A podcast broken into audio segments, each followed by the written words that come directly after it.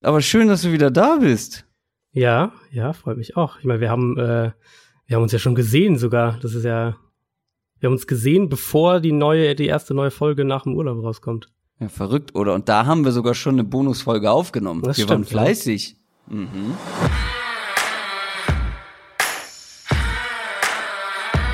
Down, Set, Talk.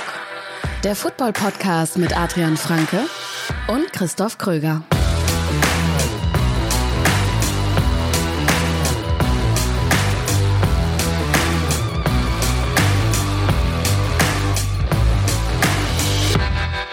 Es ist Freitag, der 23. August 2019. Eine neue Folge Downset Talk steht an. Und das wieder in gewohnter Konstellation, denn Adrian Franke ist zurück aus dem Urlaub. Einen wunderschönen guten Tag. Da freuen wir uns. Wie war's denn überhaupt?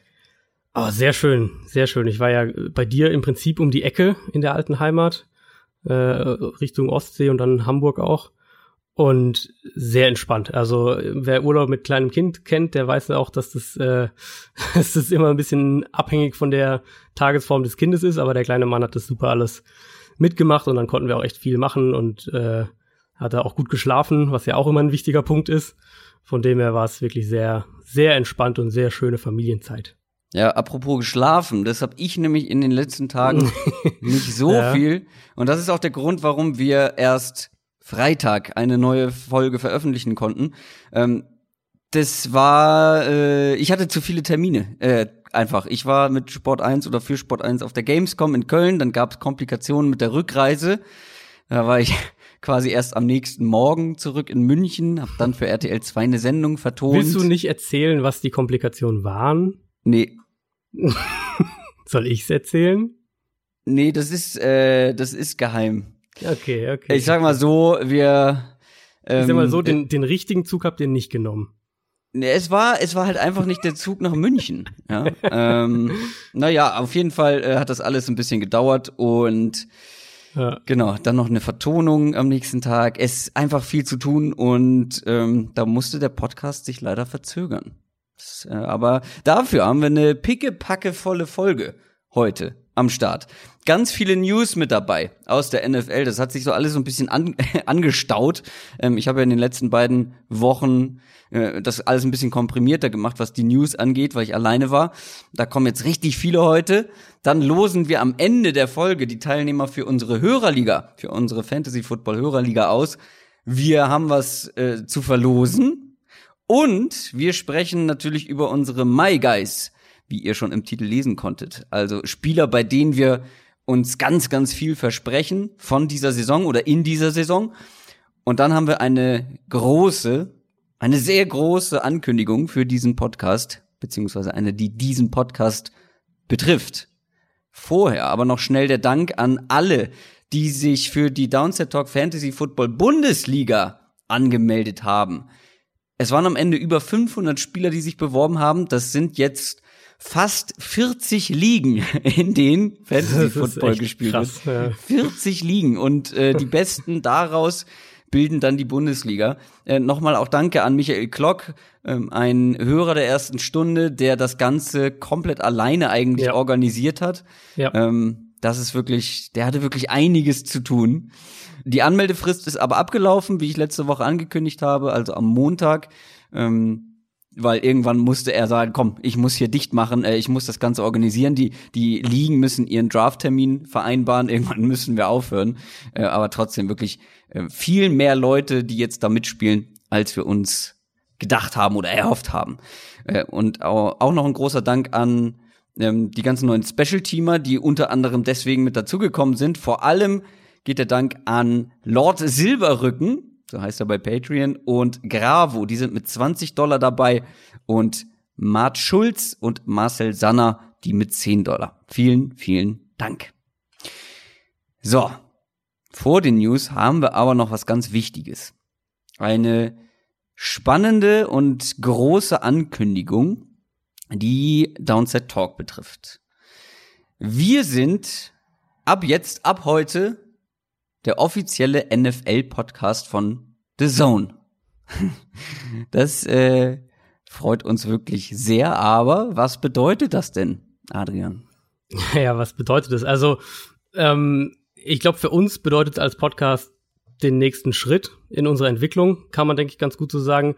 Ähm, wir haben immer gesagt, dass wir natürlich wollen, dass der Podcast auch wächst, ganz klar, dass wir immer auch im Hinterkopf irgendwo haben, vielleicht mal fix zwei Folgen die Woche in irgendeiner Art und Weise. Ähm, und ich denke, da spreche ich auch für uns beide, oder das, das weiß ich, dass ich da für uns beide spreche, dass wir mh, mm, uns beide auch bei The Zone so, ich sage jetzt mal, heimischer fühlen, als äh, was die NFL und, und generell Sportübertragung angeht. Ähm, ich natürlich selbst bei The Zone auch kommentiere, ähm, bei Spox schreibe, was ja alles auch zusammengehört und, und dementsprechend, als diese Möglichkeit sich ergab, ähm, ja, ich will jetzt nicht sagen, es war ein, ein logisch, logischer Schritt sofort, weil wir haben schon auch überlegt, wir haben uns das jetzt schon auch nicht ähm, sofort blind zugesagt, sondern wollten wirklich auch, dass das für alle Beteiligten passt, für The Zone passt, für, für uns passt, ähm, für Spox natürlich auch passt, die natürlich auch mit dazugehören. Und im Endeffekt ist es jetzt für uns eine wahnsinnige Möglichkeit, glaube ich. Ja. Ich glaube, so kann man es am ja. ehesten sagen. Also es ist eine ähm, wirklich eine coole Sache. Wir, wir wissen, dass The Zone uns sehr zu schätzen weiß und die Arbeit, die wir da machen. Äh, wir wissen das Vertrauen von The Zone uns gegenüber zu schätzen. Ähm, für euch nämlich ändert sich erst einmal gar nichts. Also der Podcast ist weiter überall verfügbar. Ähm, es gibt weiter Bonusfolgen auf Patreon, es gibt weiter das Special Team, es gibt weiter den Discord-Channel, all diese Sachen, die ihr ähm, gewohnt seid und die diesen Podcast ja auch ausmachen, ähm, die wird es weiterhin geben. Sonst hätten wir es auch nicht gemacht auf diese Art genau. und Weise. Ja. Und ähm, ich denke, unterm Strich, für uns ist wirklich so ein ganz zentraler Punkt eben, Podcast weiterzuentwickeln, aber eben auch, wie können wir vielleicht noch besser werden? Wie können wir vielleicht noch noch bessere Football Coverage liefern, vielleicht eben auch noch mehr irgendwann. Und das war so der logische Schritt dahin. Und deswegen ähm, ja, freuen wir uns mega, dass das jetzt geklappt hat und dass wir das jetzt offiziell zum Start der neuen Saison sagen können, dass wir ähm, der offizielle NFL-Podcast von The Zone und von Spox sind. Ja, ich muss auch ganz persönlich sagen, ich bin seit Tag eins The Zone-Kunde. Mhm. Ich mag das, was da gemacht wird. Ich mag, wie da mit Sportberichterstattung umgegangen wird, wie viel Liebe da drin steckt. Und dann für so ein Unternehmen ähm, mit dem, was man selber mit viel Liebe zum Detail aufgebaut hat, das beides zu verbinden, ist natürlich ähm, einfach eine coole Sache. Und ich glaube, es ist ein Riesengewinn für den Podcast weil wir bekommen eben, wie du ja auch schon gesagt hast, eine Chance. Wir bekommen eben die Reichweite von The Zone. Genau. Und genau da, in der Zielgruppe, wo man eben auch noch mehr Football-Fans erreichen kann. Und das ist nicht nur cool für uns, sondern ich glaube für die gesamte Community, weil die größer wird und vor allem auch vielfältiger wird. Das bringt einfach noch mehr Football-Verrückte und Football-Fans zusammen. The Zone bekommt im Umkehrschluss unseren Podcast als mögliche Werbefläche mit dazu. Also ist auch eine wichtige Info. Sind wir ganz ehrlich, in Zukunft kann auch ja. mal Werbung äh, in diesem Podcast auftauchen. Ich weiß, wir haben immer gesagt, wir wollen, wenn möglich, keine Werbung oder möglichst wenig Werbung im Podcast haben. Aber das ist natürlich eine große Möglichkeit und Chance für uns, dass der Podcast wächst. Und ich glaube, für uns beide wäre Werbung nicht in Frage gekommen, wenn äh, es uns nur um Geld verdienen ginge. Nee, so, also genau. Werbung nur, ja. damit wir mehr Geld verdienen. Ähm, das ist für uns nicht der Sinn davon. Ähm, nee. Und so ist diese Werbung halt dafür da, dass wir unsere Reichweite und damit auch die Football Community, äh, unsere Hörerschaft ähm, vergrößern können. Ähm, und ich denke, unterm Strich kann man sich sehr für diesen Podcast freuen, oder nicht? Ich hoffe, dass es, dass es auch die Reaktion der Hörer ist, ja.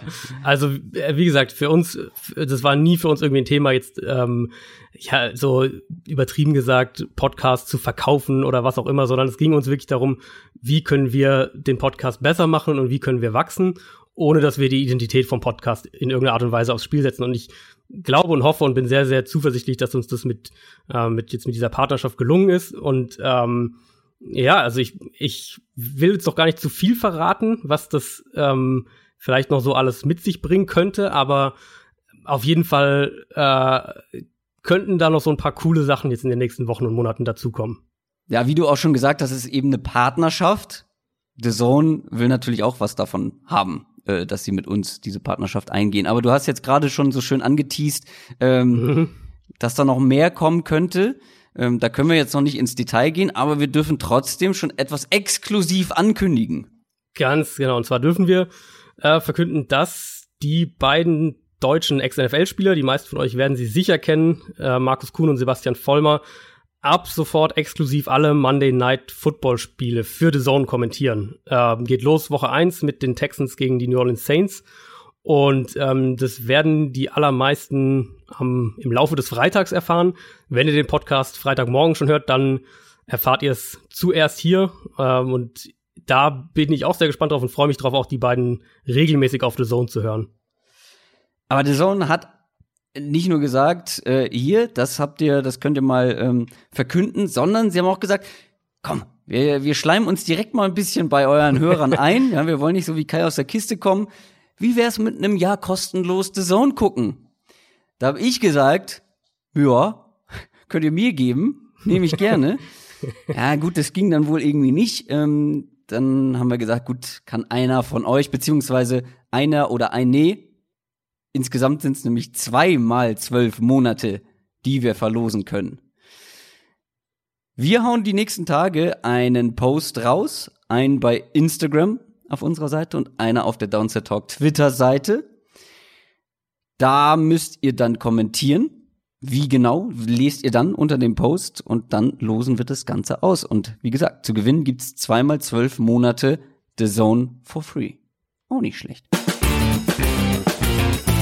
News aus der NFL. Ja, nach so einer großen Ankündigung ähm, gibt's jetzt einen Haufen News, wie ich schon gesagt habe. Es hat sich so ein bisschen was angestaut. Worüber ich letzte Woche schon gesprochen habe, ist Antonio Brown. Ähm, diese ganze Helmgeschichte habe ich letzte Woche in der Folge erzählt. Aber da hat sich jetzt in den letzten sieben, acht Tagen noch so einiges getan. es ist wirklich ein Kindergarten, oder? Also man, man kann es eigentlich nicht so richtig anders sagen. Allein die Ausgangslage jetzt aus Browns Sicht, also sein Helm ist halt zehn Jahre alt und damit ist er so veraltet, dass er nicht mehr den Sicherheitsstandards in der NFL entspricht. Und warum um alles in der Welt es da nicht in seinem eigenen Interesse ist, mit einem neuen, sichereren Helm zu spielen, erschließt sich mir schon mal überhaupt nicht. Ähm, zweiter Gedankengang dann, warum sollte er da eine Ausnahme bekommen bei einer Regelung, die der Spielerverband und die Liga nach den Helmtests zusammen beschlossen haben. Also so ein ja. Blödsinn. Also völlig absurd. Hm, ich fand's clever, wie die Raiders jetzt dann in den letzten, letzten Wochen in etwa damit nach außen hin umgegangen sind. Das muss man, finde ich, auch mal betonen, weil im Prinzip haben sie mehr oder weniger so ein Good Cop, Bad Cop Spiel durchgezogen mit, mit Gruden, dessen Beziehung natürlich zu Brown viel wichtiger ist ähm, als, als Head Coach. Der hat ihn ja mehrfach öffentlich gestärkt, hat immer wieder mal gesagt, dass diese, diese Helmsache Brown wirklich wichtig ist, dass es ein erstes Thema ist, dass er auch dahinter ihm steht. Genau eben wie diese Fußverletzung, dass er nicht versteht, wenn sich Leute darüber lustig machen und so weiter.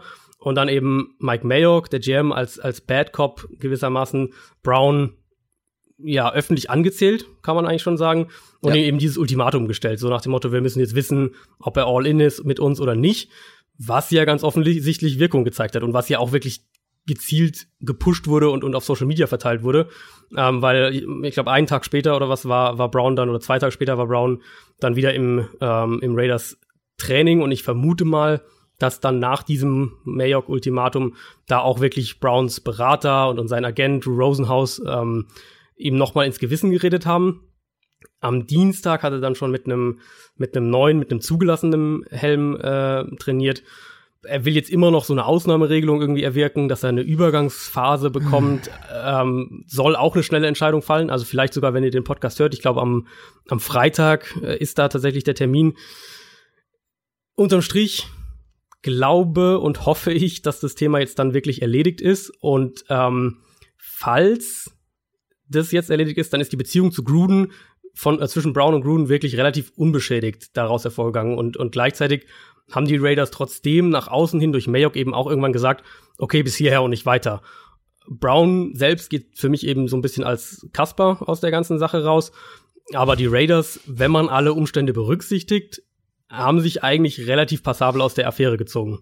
Ja, das muss man wirklich sagen. Ähm, mich überrascht es ehrlich gesagt auch nicht, dass unter Mike Mayock strategisch kluge Entscheidungen getroffen werden.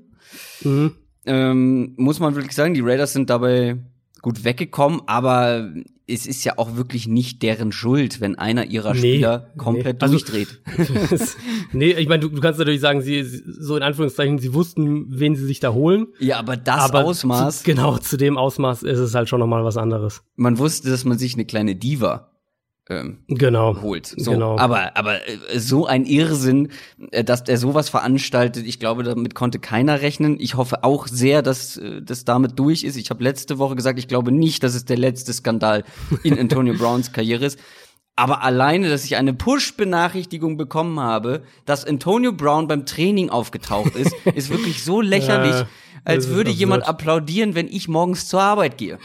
Das interessiert niemanden und das ist auch ich sag's nochmal, es ist einfach unglaublich unprofessionell. Das ist seine Arbeit, das ist sein Job, da dahin ja. zu gehen, außer ja. er hat, ähm, er ist verletzt oder sonst irgendwelche privaten Gründe, keine Ahnung, kann ja immer was sein, aber nicht sowas.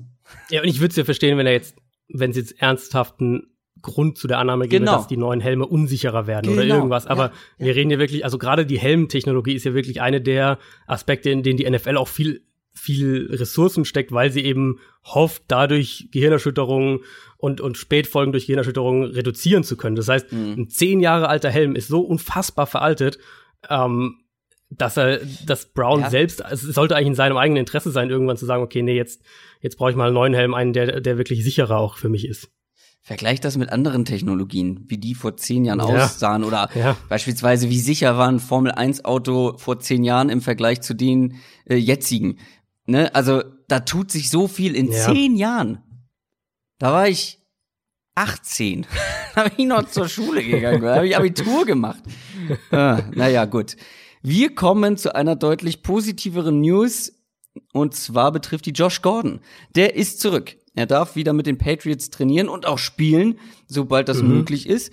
Mhm. Ähm, und ich glaube, da braucht man nicht groß drum rumreden. Das ist ein Riesen-Upgrade für die Patriots und die Qualität im Wide Receiver Core. Ja, genau, definitiv. Also ähm, ich weiß jetzt nicht, ob er körperlich schon so weit ist, dass er in Woche 1 dann Regular Season dabei sein kann. Er dürfte ab Preseason Woche 4 mitspielen, da vorher auch schon mit trainieren.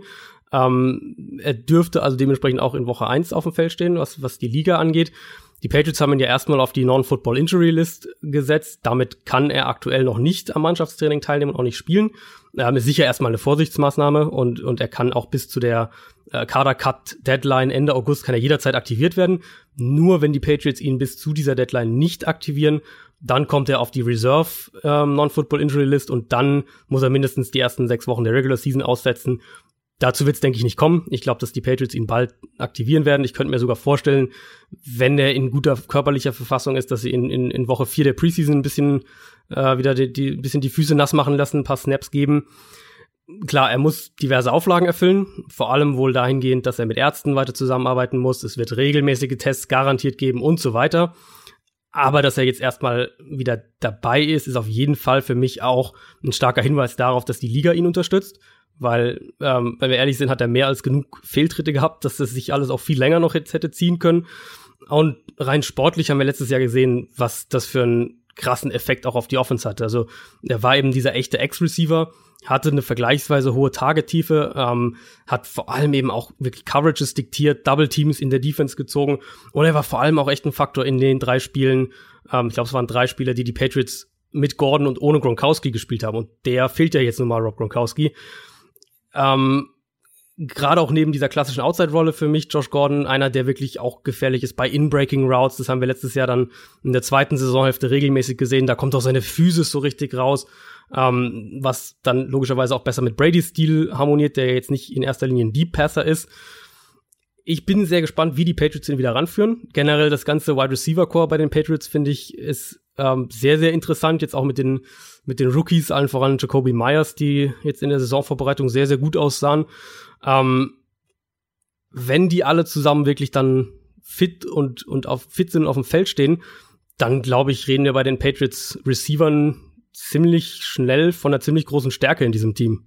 Ja, das kann ich mir auch vorstellen. Bin ein bisschen beleidigt, dass du äh, bei den Rookies allen voran Jacoby Myers gesagt hast und ich Nikhil Harry. Ja, er hat, also man muss halt sagen, Myers war echt auffälliger in der, in der Saisonvorbereitung. Also ein Kiel Harry war, was ich jetzt so mitkriegt habe, ein bisschen, so ein bisschen up and down. Ähm, der wird natürlich dann auch spielen ab Woche eins und wird auch seine, seine Chancen bekommen. Aber so der Spieler, der wirklich herausgestochen hat oder sich wirklich äh, hervorgetan hat, war jetzt mein Eindruck, ist echt Jacoby Myers. Hm. Trotzdem, auf jeden Fall, ähm, da sind viele talentierte Leute jetzt mit dabei. Demarius ja. ähm, Thomas ist ja auch noch, äh, auch noch am Start. Ja. Wie geht's dem eigentlich? Da hört man auch ab und zu wieder, dass er sich so langsam wieder dem Football nähert, oder nicht? Ja, der war ja ganz lange noch auf der ähm, auf der auf der Pub-Liste, also der physically unable to perform Liste, wurde dann jetzt aktiviert vor ein paar Tagen, glaube ich, Anfang der Woche. Ja, irgendwie so. Ähm, genau, gilt so ein bisschen als halt einer, der um einen Kaderplatz kämpfen wird. Also, wenn wir die Patriots Receiver anschauen, ist ja dann auch die spannende Frage, wie gehen sie generell überhaupt mit der äh, Positionsgruppe um? Wie viele nehmen sie mit in die Regular Season? Vor dem Hintergrund auch, dass Tight halt natürlich unfassbar dünn ist. Also nehmen sie dann vielleicht einen Wide Receiver mehr mit. Ähm, wenn ich heute raten müsste, würde ich sagen, dass sicher im Kader Edelman, Dorset, Kiel Harry und Jacoby Myers sind. Äh, Matthew Slater natürlich auch, aber der ist ja halt echt eigentlich nur Special-Teamer. Und dann werden sich dahinter halt die anderen um die, um die Plätze äh, streiten. Also Braxton Barriers ist da ein Kandidat, der Slot-Receiver. Thomas eben, Maurice Harris, der ja so ein bisschen der, der Star der frühen Saisonvorbereitung ja, gewissermaßen war. Der Wert ist nicht ähm, gestiegen auf jeden Fall durch Josh Gordon. Genau, genau. Und Gordon ist halt jetzt dann auch wieder da. Also Gordon ist, äh, Gordon ist natürlich der, der nach Edelman am, am meisten gesetzt ist, wenn er, wenn er wieder, wenn er aktiviert wird. Ähm, dementsprechend hast du halt schon eigentlich fünf Plätze. Jetzt mal davon ausgehen, dass Gordon zurück ist mit Gordon Myers, Edelman, ähm, Harry und Dorset hast du ja schon fünf äh, Receiver weg, plus eben Matthew Slater. Da wird es dann schon dünn, ob, ob dann Demarius Thomas den Kader schafft, das wird sich dann erst zeigen. Lass uns rüber zu den Dallas Cowboys. Da gibt's einige News, einige Updates. Und es gab auch eine erste Vertragsverlängerung, aber weder mit Ezekiel Elliott mhm. noch mit Mary Cooper, sondern mit einem der besten Linebacker der Liga, nämlich Jalen Smith. Ja, genau. Das war ja so ein bisschen dieses, als, äh, als bekannt wurde, die Cowboys geben eine Pressekonferenz für eine Vertragsverlängerung. Ist es Cooper? Ist es Dak? Ist es Sieg? Nee, es ist Jalen Smith. Ähm, Stimmt, Dak Prescott hat ja auch noch keine. Ja, ja nee. den habe ich in der Aufzählung vergessen. Ähm, ist ein Vertrag, der, glaube ich, für beide Seiten in Ordnung ist. Ähm, fünf Jahre, 64 Millionen, 35,5 garantiert, sind die dritthöchsten Garantien unter den Linebackern jetzt ligaweit. Ähm, bis der Vertrag dann tatsächlich startet, ähm, wird er sicher noch ein bisschen weiter zurückrutschen erstmal eine tolle Geschichte. Ich glaube, so viel äh, Zeit mhm. muss da sein bei Jalen Smith, wenn man wirklich bedenkt, wie brutal der sich in seinem letzten College-Spiel verletzt hat, wo ja echt auch unklar war, ob der überhaupt noch mal spielen ja, kann. Ja, ja. Ähm, ist dann so von einem sicheren Top-10-Pick in die zweite Runde gefallen, wo man da damals sogar immer noch gedacht hat, dass das relativ mutig war von den Cowboys, ähm, ihn mit der Verletzung so hoch zu nehmen. Letztes Jahr dann er und Leighton Vander Esch, das war so das beste junge Linebacker-Duo der Liga. Beide enorme Reichweite, gerade auch eben in Coverage, also genau das, was du in der heutigen NFL brauchst. Aber zwei Punkte. Zum einen ist es ein, ein guter Reminder nochmal daran, dass es halt nicht nur die drei großen Cooper, Elliott und Prescott sind, die auf neue Verträge warten, sondern es war eben auch ein Jalen Smith und es ist immer noch ein Byron Jones und der immer ein, einer der Top Cornerbacks letztes Jahr war oder auch ein Lyle Collins beispielsweise. Also du kannst nicht alle guten Spieler ähm, halten, also du kannst nicht allen guten Spielern zweite Verträge geben. Und bei den Cowboys, das hatten wir ja irgendwann in der Folge auch mal ausführlicher thematisiert, sind es halt echt eine ganze Menge. Ähm, zweiter Punkt, was mir so mal, noch mal hängen geblieben ist, als die, ähm, als sie die Pressekonferenz dann hatten und die Vertragsverlängerung von Jalen Smith verkündet haben, hat Jerry Jones noch mal relativ deutlich gesagt, ähm, dass es eben ein Vertrag ist, der fürs Team auch gut ist und, und ähm, hat so relativ klar durchgehen lassen, dass eben er keinen Vertrag abschließen wird, der eben fürs Team fürs Team problematisch ist und dass er da halt auch nicht, äh, dass er da auch nicht äh, zurückweicht sozusagen. Und das war natürlich auch wieder ein, ein Wink mit einem mit mehreren Soundpfählen Richtung Richtung Sieg Elliott vor allem vermute ich mal. Ezekiel Who? Ja, ganz genau. ganz ähm, genau. Da gab's ja auch so ein paar äh, Stories äh, im Laufe der Woche. Mhm. Jetzt kam relativ kurz vor der Aufnahme, habe ich gelesen, äh, dass man ihm wohl einen Vertrag angeboten hat, der ihn mhm. immerhin zum zweitbesten Running Back der Liga machen würde, hinter Todd Gurley. Aber warum ich eben gesagt habe, Ezekiel Hu, das hat Jerry Jones ja. äh, in einem Interview ja. erwidert, als er auf Elliott angesprochen wurde. Ja, also Jerry Jones ist zumindest mal nach außen hin immer noch echt auf Krawall gebürstet, was mhm. ich zu Beginn dieser Offseason nicht erwartet hatte in diesen Elliott-Gesprächen. Also ich dachte wirklich, Elliott ist so der, den er unbedingt halten will und da, ähm, da macht er nichts, was das irgendwie torpedieren könnte. Hat ja vor ein paar Wochen gesagt, dass, dass man eben nicht den Rushing Champion braucht, um heutzutage den Super Bowl zu gewinnen. Und jetzt dann, das war während, ähm, während des zweiten Preseason-Spiels der Cowboys, nochmal nachgelegt, als eben Tony Pollard, der, der Viertrunden-Rookie von den Cowboys, den ich auch echt mag. Ähm, hatte ein gutes Spiel in diesem Preseason-Spiel. Und da hat er dann halt so im Scherz, muss man dazu sagen, hat, das war jetzt nicht, äh, jetzt, ich, ich glaube nicht böswillig, aber zumindest ähm, hat er es halt gesagt, es ist Sieg who, also Sieg wer. Und das kam natürlich bei, bei Elliots Lager überhaupt nicht gut an. Ähm, Elliots Berater hat auch direkt gesagt, so, dass sie das für respektlos halten und so weiter und so fort. Woraufhin dann Jones am Dienstag wieder geantwortet hat, dass er sich ja wohl das Recht verdient hätte, ähm, einen Scherz mit Sieg zu machen, irgendwie sowas in die Richtung. Das trägt natürlich alles irgendwo zu einer Verhärtung der Fronten bei. Mhm. Ähm, das ist, denke ich, klar. Und ich war ja sehr, sehr, bisher wirklich sehr, sehr optimistisch, was Elliott und die Cowboys angeht. Glaube auch immer noch, dass sie das hinkriegen werden, dass sie ihm jetzt ein Angebot gemacht haben, ähm, bestätigt es so ein bisschen. Ähm, aber viel von meinem Optimismus zumindest war eigentlich gerade auf diese Jerry Jones-Elliott-Beziehung ausgelegt, wo ich sage, die, also zum einen ist Elliott für Johnson ein wichtiger Spieler. Ähm, er hat ihn ja auch extrem während dieser ganzen Suspendierungssache unterstützt und für ihn gekämpft. Wenn dieser Faktor ernsthaft wackeln würde, und wenn sie ihm ein Angebot gemacht haben, dann, dann spricht es natürlich nicht dafür, dann ähm, würde auch mein, mein Optimismus, was da eine, eine Einigung bis Saisonstart äh, angeht, wackeln. Aber ich denke immer noch, dass sie das hinkriegen werden.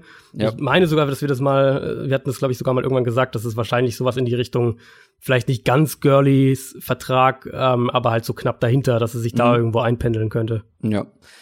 Sieht ja auch so ein bisschen danach aus, kommt nur mal drauf an, ob er das dann auch eingeht. Oder ob genau. er so dickköpfig ist und sagt, nee, ich will der, ich will der Bestbezahlte sein. Ähm, gibt's ja auch immer wieder in der NFL Klar, und äh, kann immer kann immer passieren. Elliot könnte auch der Typ dafür sein. Mal schauen, wie das Ganze ja. ausgeht. Wir haben jetzt schon einige Wochen Training hinter uns, also nicht wir, sondern die NFL-Spieler zum Glück, ähm, und schon zwei Wochen Preseason. Das heißt, es gab auch schon die ein oder andere Verletzung. Und wenn es um Verletzungen geht vor der Saison, dürfen die Chargers nicht fehlen. Es mhm. tut mir leid, aber es ist so. Die Chargers haben da seit ein paar Jahren immer wieder Pech dieses Jahr auch. Derwin James, ähm, der jetzt in sein zweites Jahr kommt, ähm, eine sehr, sehr erfolgreiche Rookie-Saison gespielt hat, der Safety, wird vermutlich ein bisschen länger ausfallen. Ja, wenn du mich jetzt sehen könntest, würdest du ein, ein unfassbar frustriertes Gesicht immer noch sehen. Ja, ähm, zu Recht.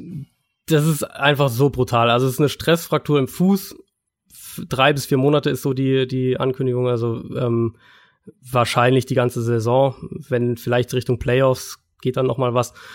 Derwin James war letztes Jahr einfach so gut. Ähm, er ist erstmal ist er wirklich großartig in Coverage, ein unfassbar gefährlicher Blitzer, aber er ist eben auch wahnsinnig flexibel einsetzbar. Er kann Sub-Package Linebacker spielen, er kann Slot Corner spielen, Safety natürlich sowieso klar, er kann teilweise Edge Rusher spielen, Outside Linebacker. Man kann, glaube ich, wirklich nicht hoch genug hängen, wie wichtig der für diese Chargers Defense gewesen wäre. Wir sind da, ähm, ich habe ja am, am Sonntag das Chargers Spiel kommentiert auf The Zone und da sind wir auch mal kurz drauf eingegangen ähm, die Chargers sind nicht die komplexeste Defense. Das haben wir letztes Jahr auch gesehen, als Joey Bosa ausgefallen ist. Ähm, zu einem gewissen Grad ist Derwin James der Spieler, der der Chargers Defense Überraschungsmomente gibt. Und natürlich, klar, sie sind tief auf der Position, aber sie spielen halt zum einen halt auch überdurchschnittlich viel mit drei Safeties und sie haben außerdem keinen anderen Safety, der ansatzweise an, an Derwin James Qualitäten und Flexibilität rankommt. Und ich glaube, das werden die brutal spüren. Ich will jetzt nicht direkt sagen, das wird so einen krassen Effekt haben wie der Bosa-Ausfall, ähm, teilweise in, in, den ersten Spielen letztes Jahr, aber ehrlicherweise könnte ich mir sogar vorstellen, dass der Effekt auf ein ganzes Jahr gesehen schlimmer ist. Da hast du aber auch ordentlich nochmal Salz reingestreut, ne? In die Wunde. Ja. Nochmal gesagt, ja. wie gut der eigentlich ist. Ja, es ist wirklich, also das ist wirklich was, wo ich sag, das ärgert mich einfach, den nächstes Jahr nicht spielen zu sehen, also nächste Saison nicht spielen zu sehen. Auch bitter ist der Ausfall von Avery Williamson für die New York Jets. Genau, der Linebacker, ähm, Kreuzbandriss, natürlich auch das Saison aus, besonders bitter, weil er gegen die Falcons in dem Preseason-Spiel ähm, länger als die meisten anderen Starter auf dem Feld war, um eine andere Linebacker-Position zu spielen, damit einer der Backup-Linebacker ähm, neben einem Starter auf Williamsons eigentlicher Position spielen konnte. Und dabei hat er sich dann eben verletzt. Das ist für die Jets erstmal mega bitter. Avery Williamson war auch der, der defensive Playcaller auf dem Feld, also derjenige, der äh, per Funk verbunden ist mit dem Defensive Coordinator. Jetzt hast du CJ Mosley natürlich, den sie geholt haben, und ich schätze mal, Blake Cashman, der Rookie, hat jetzt eine reelle mhm. Chance, da in die, in die Starterrolle zu rutschen, den ich ja sehr mochte. Ähm, aber ganz klar, das ist auf jeden Fall ein Ausfall, der den Jets echt wehtut. Ja, so eine Position als Rookie eins zu eins dann direkt ja. mal aufzufangen. Ich meine, der Vorteil ist natürlich, du spielst gegen neben CJ Mosley, das ja, wird dir dann sehr, sehr helfen. Ja. ja. Und dann hat sich auch noch ganz, ganz bitter äh, bei den Seahawks DK Metcalf verletzt, was ich besonders äh, enttäuschend finde, weil ich gerade bei ihm natürlich mhm. direkt von Anfang an gerne sehen wollte, wie schlägt er sich in der NFL. Ja, und ist auch irgendwie also ich fand es erstmal komisch. Das erste, was ich gesehen hatte, war Knie-OP. Ja, genau. Oh, das war auch die erste das, Meldung. Äh, hey, wo kommt das denn her? Ja, und vor allem mein erster Gedanke war dann so, okay, das wird dann irgendwie jetzt sechs Wochen Pause oder sowas. Und dann jetzt Pete Carroll, der Coach, zwei, zweimal, glaube ich, sogar gesagt, so, ja, ist, äh, ist nichts Langwieriges, so, sogar irgendwie, dass der Woche eins spielen könnte, ist wohl nicht, noch nicht ausgeschlossen. Trotzdem natürlich, selbst wenn es jetzt nur irgendwie eine zweiwöchige Verletzungspause ist, ist es äh, alles andere als ideal, gerade für einen Rookie-Receiver. Mhm. Ähm, verpasst jetzt nochmal die Trainingszeit, die Preseason-Spiele, wird dann wahrscheinlich dementsprechend länger brauchen, um in der Regular Season reinzufinden. Grundsätzlich bin ich bei ihm nach wie vor optimistisch, glaube, dass er auch eben in genau der richtigen Offense gelandet ist. Ähm, ohne Metcalf, wenn man jetzt auf die Seahawks schaut, gibt's für die Spieler dahinter logischerweise jetzt mehr Chancen. Und da äh, ist ja bei den Seahawks echt auch noch wahnsinnig viel offen. Ich habe vor ein paar Tagen mit, äh, mit einigen sehr, sehr gut informierten Seahawks-Fans auf Twitter genau darüber gesprochen, weil man kann ja nie selbst alles aus dem Trainingcamp mitkriegen. Das ist ja völlig unmöglich. Und deswegen ist es gar nicht schlecht, sich da mal mit den Fans auch auszutauschen. Und das hat zumindest auch meinen Eindruck bestätigt, nämlich dass da hinter Tyler Lockett eigentlich wahnsinnig viel noch unentschieden ist. Und äh, wahrscheinlich wäre Metcalf sogar als der zweite Starting Receiver in die Saison gegangen. Ähm, die Rookies, John Ursor, Gary Jennings, waren jetzt beide so ein bisschen up and down, vor allem Jennings nicht so auffällig, wie man vorher gehofft hatte. Jerron Brown könnte jetzt sogar der, der Week One Starter neben Lockett sein, falls Metcalf nicht fit ist. Also das könnte wirklich ein Wide Receiver Core sein, das extrem in beide Richtungen geht, positiv oder negativ in der Regular Season weil es halt wahnsinnig davon abhängt, wie, wie sich zwei bis drei Rookies schlagen werden. Also was man festhalten kann, es wird nicht das stärkste Wide Receiver Core der Liga sein. Nee, höchstwahrscheinlich. Wenn Metcalf nicht wirklich unfassbar einschlägt, dann vermutlich ja. nicht, nee. Dann haben wir noch so ein paar kleinere News, die wir aber nicht vorenthalten wollen. Die Eagles haben sich auf der Quarterback-Position noch mal ah, verstärkt, sei mal dahingestellt. Aber sie haben Josh McCown zurückgeholt. Ja, genau, neuer Backup. Die Eagles hatten jetzt in beiden, äh, in beiden Preseason-Spielen Quarterback-Verletzungen. Ja. Nate Sudfeld, den sie nach wie vor sehr, sehr mögen in Philadelphia. Da bin ich dann gespannt, wie sie das mit McCown und Sudfeld regeln, wenn Sudfeld wieder fit ist. Ähm, Clayton Thorson und, und Cody Kessler sind dann jetzt diejenigen, die sich vielleicht schon für neue Teams empfehlen sollten in den, in den weiteren Preseason-Spielen. Gut, grundsätzlich ist McCown ja echt ein guter, erfahrener Backup. Also ich glaube, da da kann man nichts dagegen sagen, so einen als deinen Backup-Quarterback zu haben, ist nicht schlecht, aber du kannst gleichzeitig, denke ich, eben auch nicht den Effekt erwarten, falls Carson Wentz sich nochmal verletzen sollte, den du mit Nick Foles teilweise hattest, weil McCown ist halt doch auch einfach schon ein gutes Stück älter und das haben wir, ähm, als er das letzte Mal gespielt hat, dann auch doch auch gesehen, mhm. dass da ja. jetzt nicht, also der wird dir das Spiel nicht kaputt machen, indem er irgendwelche blödsinnigen Fehler macht, vermutlich. Aber der hat halt einfach nicht mehr viel im Tank. Ich glaube, so kann man es am ehesten sagen. Und dann kommen wir noch mal zu den Chargers. Die haben sich ein bekanntes Gesicht zurückgeholt, nämlich Wide Receiver Dontrell Inman. Ja, und, und Wide Receiver Nummer 4 ist ja immer noch ein Thema bei den Chargers, also der Platz eben hinter Keenan Allen, Mike Williams und Travis Benjamin. Da haben sie viele junge Spieler, aber keiner, der sich jetzt bisher so richtig abgesetzt hat. Dontrell Inman von 2014 bis 2017 schon für die Chargers gespielt, kennt also dementsprechend das Scheme, kennt den Quarterback und mich würde überhaupt nicht wundern, wenn der als vierter Receiver in die Saison geht. Wir bleiben bei den Wide Receivers, gehen aber jetzt im Death Chart noch mal einen Ticken nach hinten. ähm, bei den Cardinals, die haben nämlich Kevin White entlassen und stattdessen Michael Crabtree verpflichtet. Wir hatten schon vor zwei Wochen konkretes Interesse an Crabtree. Damals ähm, hat man sich vertraglich nicht geeinigt. Bei Kevin White ist echt das Problem, dass er selbst jetzt schon in der Saisonvorbereitung eben einfach nicht fit bleiben konnte. Für mich sind sechs der sieben Wide Receiver Plätze im Kader sind fix vergeben. Ähm, Arizona wird mit sieben, mit sieben Receivern in die Saison gehen, da gibt es eigentlich überhaupt keinen Zweifel. Dementsprechend geht es eigentlich nur noch um diesen siebten Platz, was jetzt nicht zwangsläufig heißt, dass er der siebte Receiver wird, aber ähm, es ging wirklich darum, glaube ich, einen erfahrenen Receiver für die Tiefe zu finden. Gerade auch vor dem Hintergrund, dass man äh, nicht genau weiß, wie lange jetzt Hakeem Butler ausfällt, der sich die Hand gebrochen hat. Crabtree ist jetzt der logische Kandidat für diesen siebten Receiver-Platz und dann auch ehrlicherweise einer, bei dem ich überhaupt kein Problem damit habe, wenn der im Laufe der Saison irgendwie der Receiver Nummer vier oder fünf ist. Und die Washington Redskins, äh, die haben auch etwas zu vermelden, was nicht so positiv ist, denn nämlich Quarterback Colt McCoy ist noch nicht so richtig fit, das Bein macht noch nicht so richtig mit. Ja, was bedeutet das, das jetzt? Das, also zum einen wirft es echt kein gutes Licht auf Washington, muss man wirklich sagen, im Zuge auch dieser ganzen Trent Williams Geschichte, ähm, der sich ja auch offen über, oder was heißt auch, der sich ja offen über, über die medizinische Abteilung beklagt hat. Bei Colt McCoy wissen wir ja, dass sie ihn zu früh wieder zurückgebracht haben letztes Jahr und er sich dann, ähm, schleppte diese Verletzung mit sich rum. Was heißt es für Washington sportlich? Wahrscheinlich, dass Case Keenum der Starter sein wird. Zumindest klingt es im Moment so. Äh, aber auch eine Position, wo ich jetzt mal behaupten würde, dass mit einem mit einem krassen äh, krassen Unterschied im Preseason, äh, im dritten Preseason-Spiel, also wenn, wenn Keenum wirklich Probleme hat und Dwayne Haskins wirklich überzeugt, ist es sicher auch noch nicht in Stein gemeißelt, aber ich vermute, wenn jetzt übermorgen die Regular Season anfangen würde, dann wäre Case Keenum wahrscheinlich der Week One Starter hinter einer, ja, wackeligen Offensive Line mit vielen. Fragezeichen auf Wide ja, Receiver. Ja, ja, ähm, das ist, das ist nicht unbedingt eine Formel für Erfolg. das hast du schön ausgedrückt. ja. Dann kommen wir zur letzten News, beziehungsweise es ist jetzt noch keine News, es sind vor allem eher Gerüchte, die es gibt mhm. um Javin, äh, Jadavian Clowney herum, der Edge Rusher von den Texans. Ähm, da gibt's wohl Trade-Gerüchte, will er weg? Was ist da los? Ja, also Clowny natürlich die, ähm, die, die Franchise-Tag-Problematik ist ja der mhm. Spieler, ich glaube der einzige Spieler, der ja, Franchise-Tag ähm, genau dieses Jahr bekommen hat und keinen langfristigen Deal.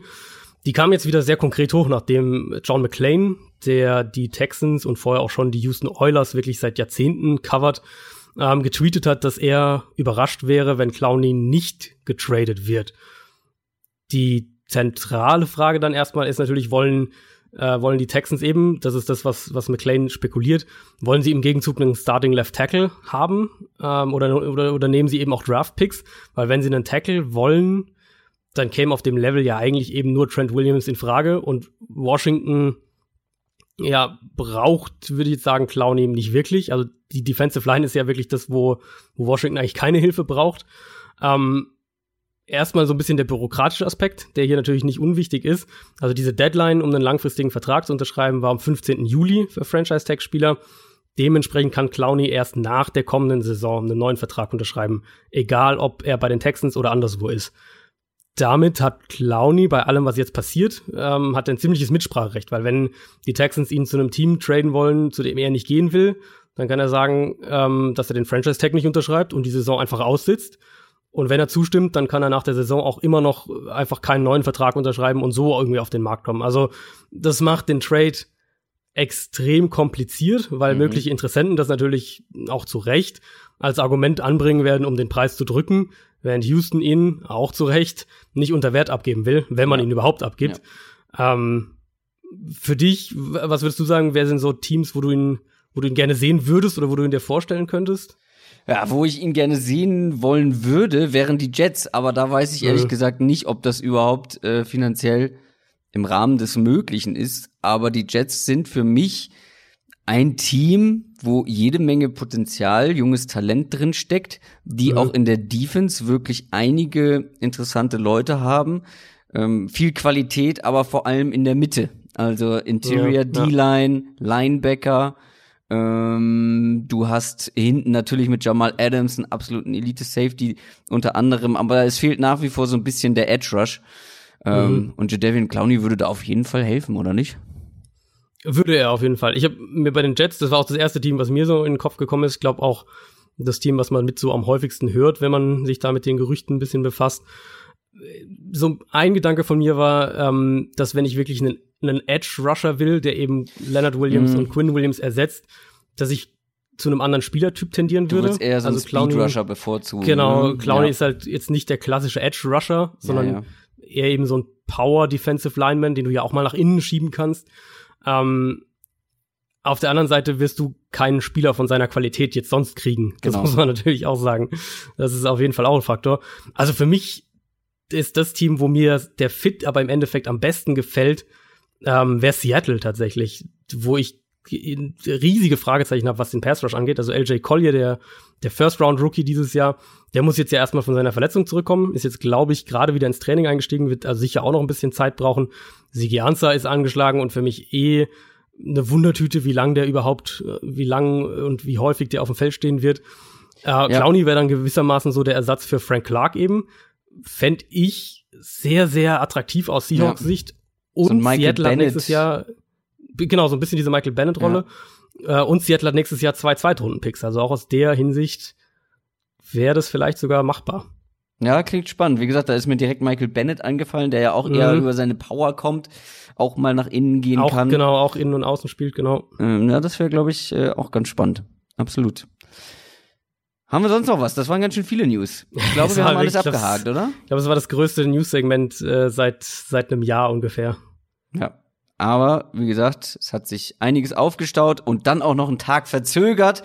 Ja, äh, da müssen wir liefern. und wir liefern jetzt in Form von My Guys. NFL Preview. Das heißt, wir haben jeder fünf Spieler rausgesucht, wo wir richtig Mumm haben, wie man so schön sagt, wo wir sagen, ja, da erwarten wir einiges diese Saison. Kann man auch so ein bisschen mit Breakout-Spielern vergleichen, wo wir sagen, die könnten dieses Jahr noch mal richtigen Leicht. Leistungsschub Ja, ich kriegen. Ich glaube, Ja. wir haben beide viele junge Spieler dabei, Mhm. ähm, wenig ältere. Du hast, glaube ich, einen Ich sehr einen alten, älteren, ja, genau. einer der schön Also, für- also für mich ist, ich, ich glaube, wir hatten letztes Jahr auch so ein bisschen diese My Guys Definitionsdiskussion. Ähm, also für mich ist es auch so ein bisschen in die Richtung, wer könnte so dieses Jahr wirklich äh, auch in den Fokus stürmen. ja, Aber für mich auch immer im Hintergrund bei so My Guys Sachen ist, ähm, bei wem freue ich mich drauf, ihm zuzuschauen. Also ja, genau. welche ja. Spieler machen Spaß auch einfach. Ich hatte, als ich das vorbereitet habe, dachte ich erst, oh, ich bin irgendwie bei keinem so richtig, richtig hyped. Ähm, So wie letztes Jahr im Saquon Barkley, wo ich einfach wusste, der wird mir so viel Spaß bereiten. Das ist so ähm, der No-Brainer My Guy Nummer eins für die kommende Saison. Das habe ich dieses Jahr nicht unbedingt. Ich habe dann aber irgendwann ich, ich, gemerkt, mag, ich mag deine Liste, muss ich wirklich sagen. Also deine Liste Ja, gefällt mir sehr gut. am Ende hat sie mir auch gefallen. Ich habe aber wirklich Mhm. irgendwann gemerkt, ich habe eigentlich zu viele, auf die ich mich dieses Jahr freue. es ist vielleicht nicht dieser eine dabei, Sehr, aber ich ja. hätte hier noch ganz viele andere Spieler nehmen können. Mhm. Vor allem Offensive. Wir haben beide so ein bisschen das Problem. Ich habe jetzt ähm, ist noch einer eingefallen, ein äh, Def äh, Defensive-Spieler, den ich unbedingt mit reinnehmen musste. Ich erzähle gleich oder später, warum. das haben wir beide im Austausch gemerkt, dass ich den reinnehmen muss, äh, dass da kein Weg dran vorbeiführt. Aber viele offensive Spieler und da hätte ich noch, Mhm. ich hätte doppelt so viele nehmen können. Ja, ist irgendwo, ist, äh, es ist irgendwie immer blöd, wenn Defense so ein bisschen unter den Tisch fällt, aber Mhm. es ist halt auch einfach eine offensive Liga. Also es, es dreht sich, es fokussiert sich so viel auf die Offense Ja. und natürlich gibt's auch defensive Spieler, aber mir im Endeffekt, als ich dann wirklich so äh, dran gegangen bin, das abzuwägen, äh, habe ich festgestellt, dass ich mich jetzt in meinem Fall auf diese fünf Offense-Spieler aus unterschiedlichsten Gründen mehr freue als so auf die Verteidiger, die, Mhm. die ich als Alternativen noch auf der Liste hatte. Also es gibt Verteidiger, auf die ich mich freue. Ähm, viele waren aber, also ich finde bei defensiven Spielern ist es schwieriger, so ein Breakout oder so ein, ja, so ein richtiges ja. My Guy-Gefühl zu entwickeln. Ähm, viele, die ich im Kopf hatte, die sind eigentlich schon auf so einem hohen Level. Ja. Da weiß ich, was ich bekomme. Das ist jetzt nicht so, okay, wenn ich den hier sage, ja, ich freue mich auf Leighton Vanderash. Ja, wow. Ja, der ja. hatte letztes Jahr schon so ein starkes Jahr. Derwin James Ja. wäre für mich ein Kandidat gewesen, aber auch der. Genau. Äh, gut, der ist jetzt auch verletzt, aber Genau, ähm, lass uns anfangen. Ähm, du hattest jetzt bei den News so viel ähm, zu erzählen. Ich würde sagen, ich mache mal einfach meine Nummer 5. Sehr gerne. Sehr gerne. Und das ist ein Wide Receiver der Green Bay Packers. Viele sehen ja Geronimo Allison so als die zweite Waffe hinter Devontae Adams, so der potenzielle Nummer zwei Receiver für Aaron Rodgers. Ich nicht. Für mich ist es Marquez Valdes Scantling. Mhm. Ähm, Geronimo Allison ist, ist ein guter Receiver. Für mich auch wäre er der bessere Slot-Receiver.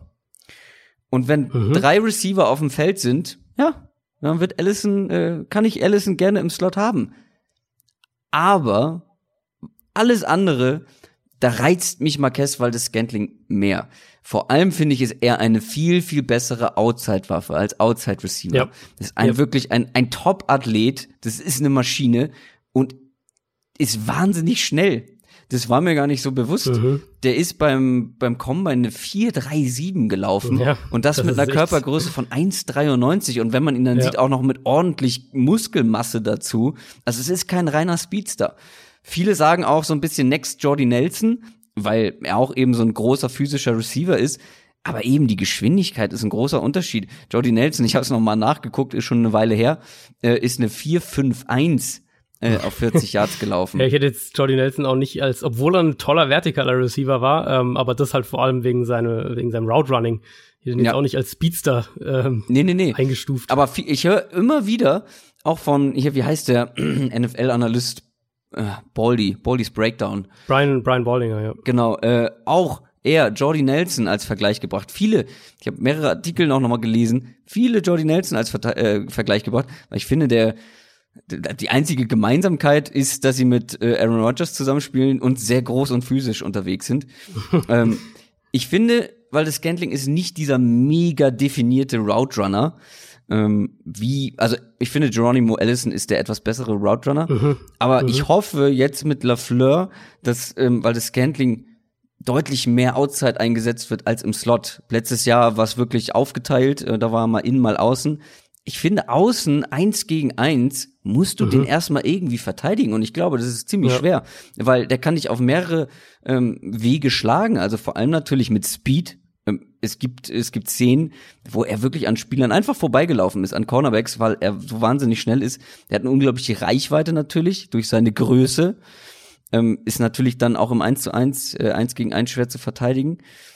Ähm, dazu hat er dann auch schon gezeigt, dass er mit Aaron Rodgers kann. Das kann nicht jeder. Also, ne, was wir immer sagen, wenn so ein Play nicht richtig funktioniert, dann improvisiert Aaron Rodgers. Dann musst du als Wide Receiver auch eben auf einer Wellenlänge sein. Das hat man mehrfach gesehen, dass die beiden das zumindest können. Er war ein Fünft-Runden-Pick und ich glaube, das auch nicht zu Unrecht. Ich finde, ähm, man hat es auch letztes Jahr noch gesehen, er war teilweise sehr roh, hatte auch so ein paar Spiele, wo nicht viel zusammengelaufen ist. Mhm. Ähm, aber ich glaube, mit seinen Voraussetzungen, der hat riesiges Potenzial. Und wenn die Offense mit Matt LaFleur und Aaron Rodgers gut funktioniert, dann wird Marquez Valdes Scantling ein ganz wichtiger Teil von dieser Offense werden. Ähm, und da bin ich wirklich sehr, sehr optimistisch. Ich bin so unfassbar gespannt auf diese Packers Offense. Ich meine, was sie vom Grundscheme, wie es aussehen soll, das kann ich mir ja schon ungefähr vorstellen, wenn wir uns anschauen, wo Matt LaFleur herkommt und was für eine Offense er mitbringt. Aber wie das im Detail aussieht und wie bereitwillig sich Aaron Rodgers darauf einlässt, was ja letztlich ein Faktor ist, ähm, und wie er es eben aber auch umsetzt, da bin ich unglaublich gespannt drauf. Aber ich bin eigentlich bei dir, dass, dass Valdez Scantling so der eine, der eine Nummer zwei Receiver gewissermaßen ist, weil ich eben auch äh, EQ St. Brown eher oder besser im Slot aufgehoben sehe. Also der kann natürlich auch mal Outside spielen. Ähm, die können alle Outside und im Slot spielen. Aber wenn wir jetzt sagen, wer ist wirklich außen besser, dann sind es für mich Adams und Valdez Scantling und Allison und, und St. Brown sehe ich dann mehr im Slot. Deswegen genau. Denke ich auch, dass der eine gute, eine gute Rolle haben wird in der Offense. Wir haben das ja auch letztes Jahr dann schon so gegen ähm, so, so eine ansteigende Tendenz bei Valdez Scantling gesehen. Und wenn diese Offense funktioniert, dann werden die, glaube ich, auch richtig gute Zahlen auflegen. Das ist halt ein großes Wenn und, und deswegen bin ich wahnsinnig gespannt drauf. Aber wenn die Offense wenn das Scheme funktioniert und wenn Rogers und LaFleur zusammen funktionieren, Mhm. dann wird das wieder eine richtig starke Offense sein, da bin ich mir eigentlich ziemlich sicher. Die Frage ist, kann es überhaupt schlechter funktionieren zwischen den beiden als zwischen Rogers und McCarthy am Ende? Nee, nee, Ähm. ja, ist eine äh, faire Einwand, realistisch eigentlich nicht.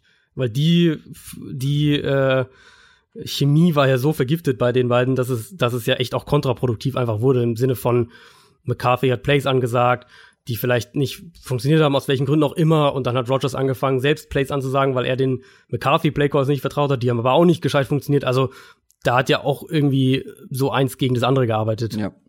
Deswegen glaube ich halt, es kann eigentlich nur besser werden. Wie gut wird man am Ende sehen? Ähm, Lafleur bringt noch mal ganz andere Aspekte mit rein. Ist ja ein Ja. ganz anderer Offensive Coordinator, sage ich jetzt mal. Ähm, ja, ich glaube, es kann nur besser werden und Marquez Valdes Scantling wird davon profitieren, da bin ich mir relativ sicher. Und deswegen mein Nummer 5 My Guy für diese Saison. Wen hast du denn auf der 5? Mein Nummer 5 Meiger ist auch ein Wide Receiver, einer, auf den ich lustigerweise heute, beziehungsweise wir lustigerweise heute auf Twitter angesprochen wurden, was wir von dem halten für die kommende Saison. Ähm, und das ist einer, der für mich auf jeden Fall in die Fun-Kategorie fällt, nämlich das ist Cole Hartman von den Kansas City Chiefs.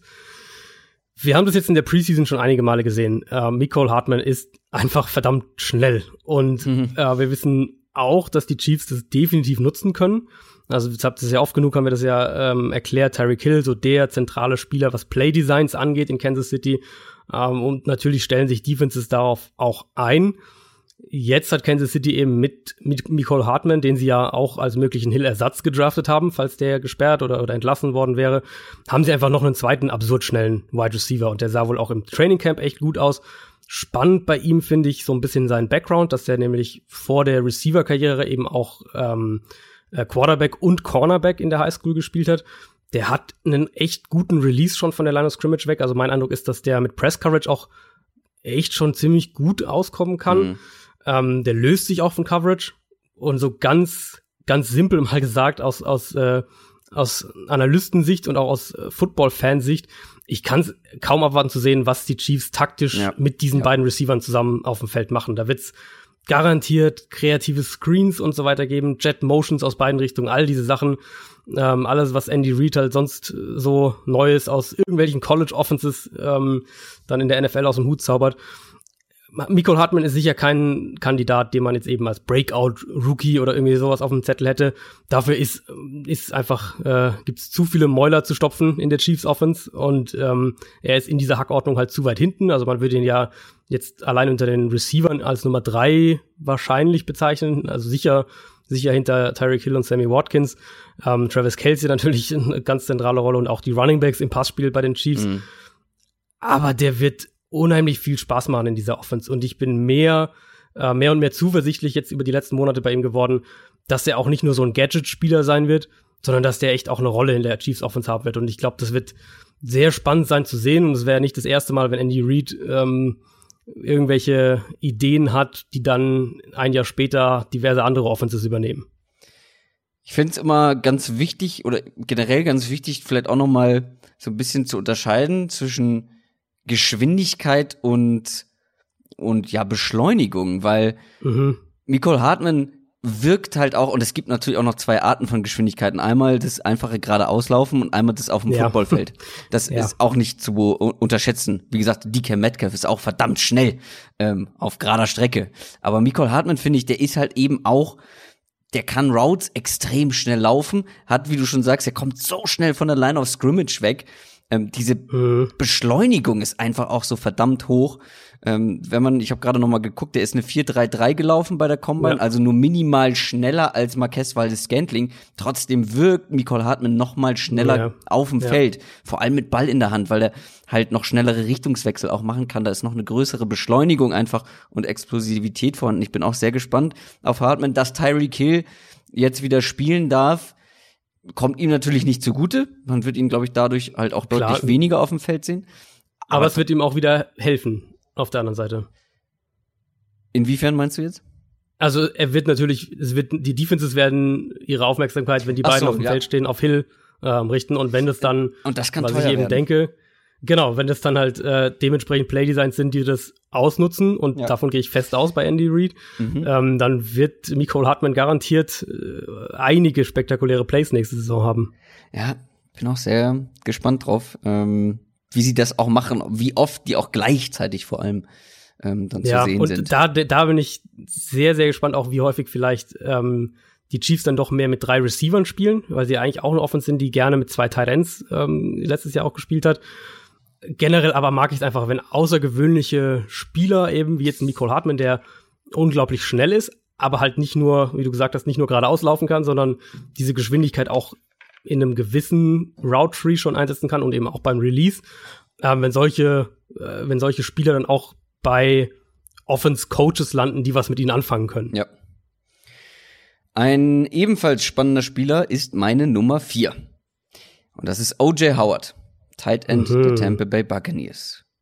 Den hatte ich schon mal, als wir über Ruhm oder Rückschritt gesprochen haben, wo wir geguckt haben, welche Spieler könnten dieses Jahr einen Schritt nach vorne machen, welchen zurück.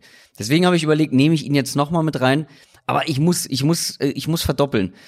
Ähm, weil er ist einfach ein unglaublich athletischer Tight End, ein sehr ja. guter Receiving Tight End. Er hat nur eben das große Problem mit Verletzungen. Aber wenn ja. man mal guckt, der hat die letzten zwei Jahre, wenn man Yards pro Reception anguckt, ähm, 16,6 Yards pro Receptions ähm, pro Reception gehabt. Damit war er 2017 Platz zwei und letztes Jahr sogar Platz eins. Er hat halt nur relativ wenig Spiele gemacht im Vergleich zu anderen Top Tight Ends wenn er mehr Receptions bekommt und diese Yards pro Reception Werte ungefähr auf dem Level bleiben, dann wird der absurde Statistiken äh, dieses mhm. Jahr liefern. Dazu kommt, dass er einen neuen Head Coach hat äh, mit Bruce Arians. Ähm, der offensiver denkt, der auch die Quarterbacks wahrscheinlich nicht ständig tauschen wird.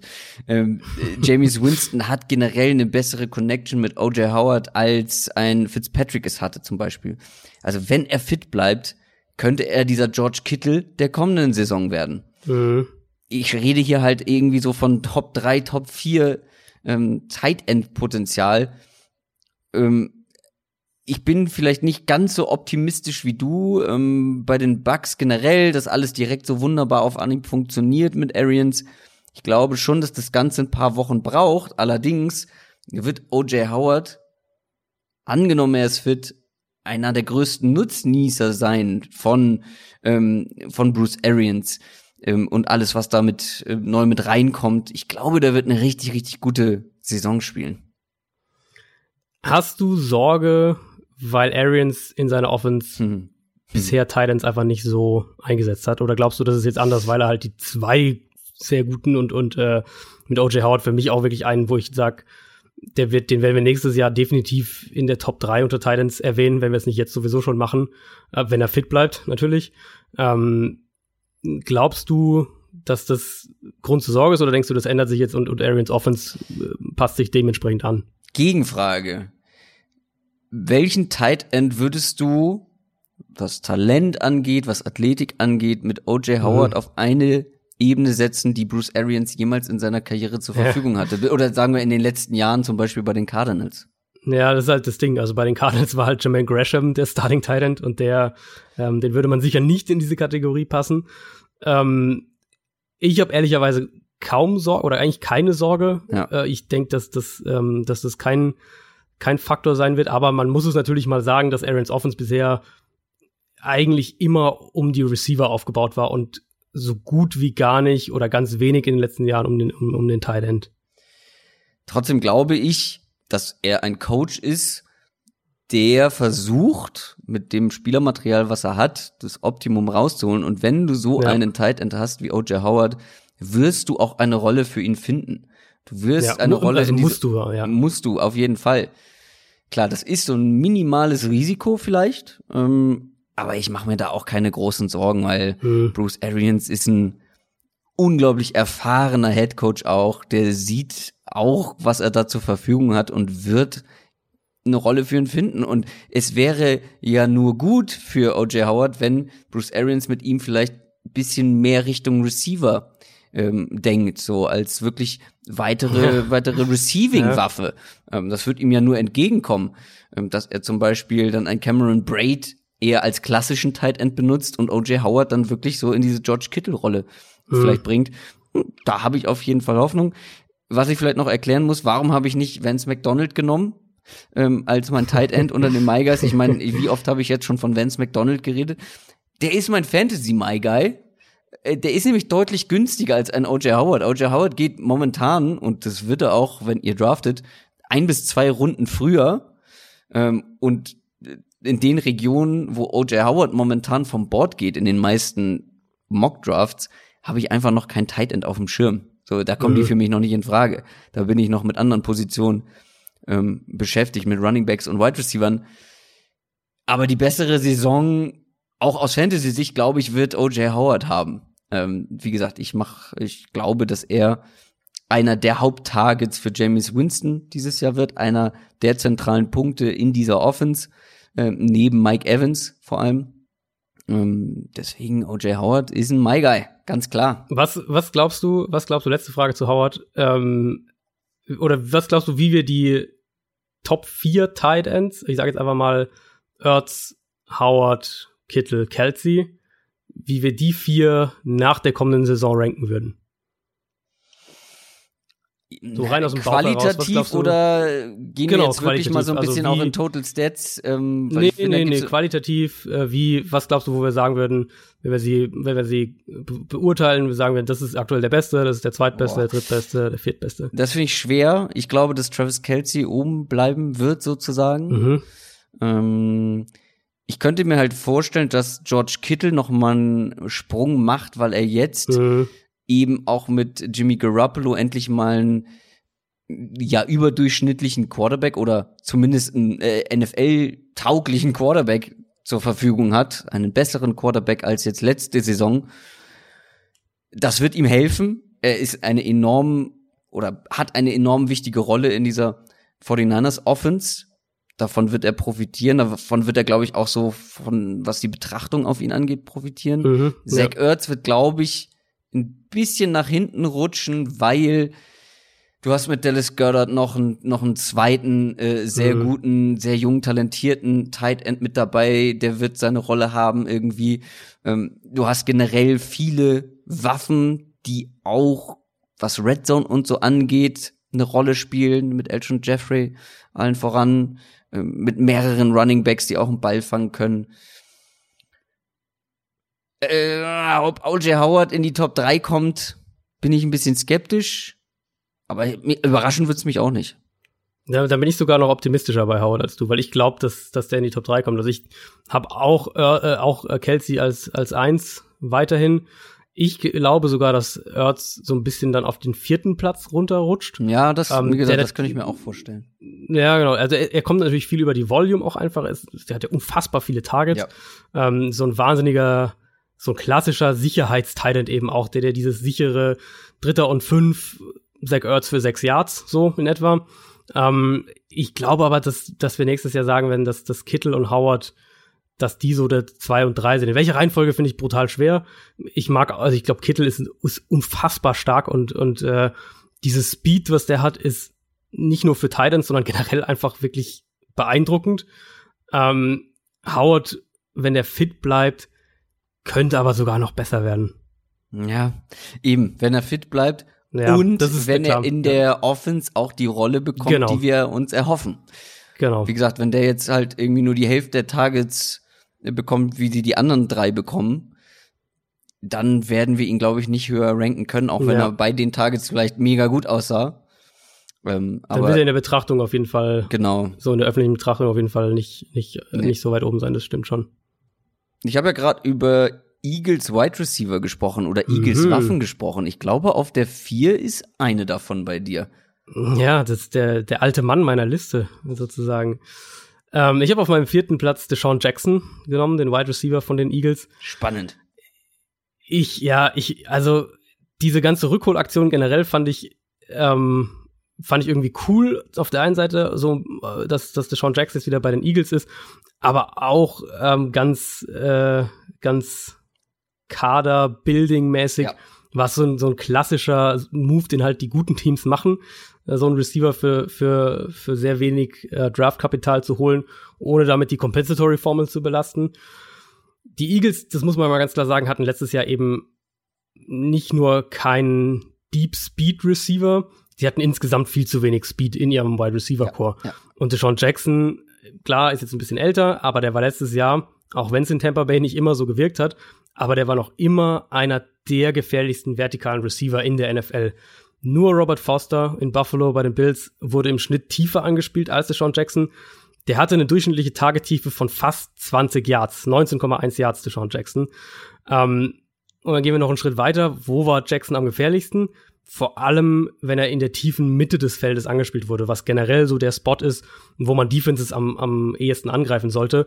Genau da war auch Carson Wentz im vertikalen Passspiel gefährlich im Vergleich zum, zum Rest des Feldes. Der vertikalste Receiver, letztes Jahr Wide Receiver bei den Eagles letztes Jahr, war Alshon Jeffrey und der hatte eine durchschnittliche Tagetiefe von fast zehn Yards weniger als Deshaun Jackson, also fast die Hälfte. Ähm, ah, Stark. Anders, ja, ich war echt auch überrascht, als ich das gesehen habe. Ich dachte, das wäre ein bisschen, bisschen mehr gewesen. Also anders gesagt, so ein Spieler wie Deshaun Jackson hatten die Eagles letztes Jahr nicht. Und alles, was man aus dem Training Camp gehört hat, legt für mich absolut nahe, dass, dass Jackson und Wentz auch wirklich schnell eine gute Chemie untereinander aufgebaut haben, dass Jackson reihenweise Big Plays wirklich auch im Training hatte. Um, ähm, und ich glaube wirklich, und ich bin ja sowieso wahnsinnig, ähm, wahnsinnig optimistisch, was die Eagles angeht. Ich glaube wirklich, dass Jackson der Spieler sein wird, der diese Offense noch mal auf ein anderes Level hebt. Und das und auch einfach ein Spieler sein wird, der der äh, mit mit Big Plays uns ja. am Sonntag Spaß machen wird. Ja, ich bin voll bei dir. Ähm, ich habe in einer Fantasy-Bonus-Folge habe ich über Elton Jeffrey ein bisschen länger gesprochen, weil er einfach ein guter mhm. Value-Pick ist momentan, weil er, ich glaube, in Runde fünf oder so, fünf oder sechs äh, vom Board geht. Und da war auch eines der größten Argumente tatsächlich für Elton Jeffrey war Deshaun Jackson. Ja. Weil er dieser ganzen Offense einfach eine Ebene gibt, die, wie du schon gesagt hast, nicht vorhanden war.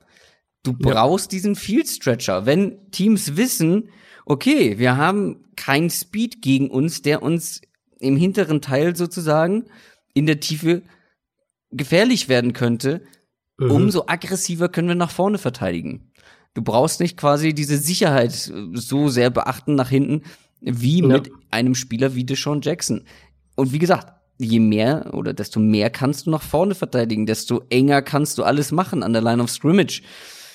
Und das wird eben nicht mehr der Fall sein können. Weil Teams müssen wissen, okay, wenn wir Deshaun Jackson hinten zu viel Platz geben, dann ist er durch, nicht mehr zu stoppen. Und Carson Wentz ist einer, der eben den Ball da auch hinbringen kann. Und ähm, du meintest ja gerade, ist bei den Bucks nicht so aufgefallen, dass er immer noch so viel Speed hat. ja, es ist vor allem aufgefallen, dass ähm, James Winston ihn nicht getroffen hat. Also die ja. beiden hatten ja so überhaupt keine, nee. kein Draht zueinander. Ja. Also es gab ja. ja ganz viele Szenen, wo Deshaun Jackson mehrere Yards Separation hatte vom Gegenspieler durch Speed vor allem, ähm, aber eben der Ball nicht an, äh, zu ihm ankam. Und ich glaube, wie gesagt, ähm, so ein Spieler mit so einer Erfahrung, so einer Qualität und vor allem so einer Geschwindigkeit wird ganz spannend für die Eagles und ganz wichtig für die ganze Mannschaft. Äh, dadurch haben Leute wie ein Elton Jeffrey eben mehr Raum ähm, wie ein Zach Ertz, ähm, auch die, auch die Running Backs after the catch werden mehr Raum bekommen, weil einfach, das, du ziehst die Defense in die Länge mit so einem Spieler. Und auch gerade, wenn man sich anschaut, wie die Eagles Offense vermutlich häufiger mal aufs Feld kommen wird nächstes Jahr, nächste Saison. Mit, ich schätze, wir werden ähm, weiter ganz, ganz viel mit zwei Titans sehen, also Zach Ertz und, und Dallas Goddard zusammen auf dem Feld. Dann Alshon Jeffrey als dein Ex-Receiver und dann glaube ich, dass, dass, dass Sean Jackson häufig auch der zweite Receiver sein wird, der dann eben auf dem Feld steht ähm, zusammen mit, einem, mit einem Running Back. Und dann hast du eben diesen Effekt ganz oft, dass du die Titans eben in der Mitte des Feldes hast, aber eben in dieser 5 bis 12 Yard Range ungefähr von der Line of Scrimmage entfernt. Und Deshaun Jackson, der dann dahinter sogar eins gegen eins Matchups bekommen kann, weil ja. sich Defenses eben dann auch auf die Titans konzentrieren und und äh, viel in der Offense ja auch über den Titan einfach läuft. Also das passt für mich auch super zusammen von von der ganzen äh, ganz dieses Waffenarsenal, was ja generell wahnsinnig tief ist, du hast ja eben schon gesagt, ähm, passt es für mich auch vom Zusammenspiel her einfach super.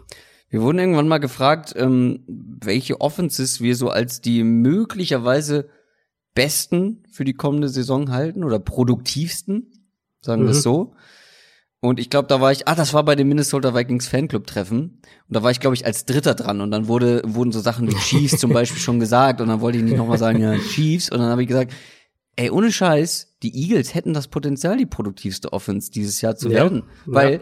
wenn ich eine Offense sehe, wo ich keine deutliche Schwachstelle ausmachen kann, dann hat sie das Potenzial, eben die produktivste Offense der Liga zu sein. Und ich sehe keine Schwachstelle. Die Offensive Line ist Ja. gut. Ähm, du hast ein gutes Receiving Core, was durch Deshaun Jackson eben noch mal, wie gesagt, ein anderes Element bekommen hat. Du hast ein sehr tiefes, sehr talentiertes Backfield. Äh, und halt eben Carson Wentz, wenn er fit ist, einen richtig guten Quarterback. Also, was spricht Und du dagegen? kannst vor allem, also du kannst Defenses extrem ähm, gezielt attackieren. Also wenn du eben Ja. eine Defense hast, wo du sagst, die können wir mit einem Tight angreifen, dann kannst du sogar auch mit, mit drei Tight Ends, der haben ja noch Richard Rogers als dritten Tight kannst du mit drei Tight rauskommen und, und sagen, wir, wir äh, machen es euch so schwer. Oder du, du kannst eben auf extreme Physis im, im Wide Receiver Core setzen, wenn du halt Asega Whiteside und Jeffrey zusammen aufbietest. Du kannst aber auch auf Speed setzen, wenn du Nelson Aguilar und, und Deshaun Jackson mehr reinbringst. Also die können halt echt äh, die können Defenses so angreifen, wie es Defenses, wie, die, wie es die jeweilige Defense am wenigsten Ja. Gern hat, äh, im Prinzip. Also ich würde immer, wenn ich jetzt äh, heute Geld setzen müsste, würde ich immer noch auf die Chiefs setzen als produktivste Offense. Aber die Eagles haben absolutes Potenzial und wie gesagt, ich bin bei denen für nächstes Jahr, für nächste Saison bin ich wahnsinnig optimistisch. Kommen wir zu meiner Top 3 und das ist der erste Rookie.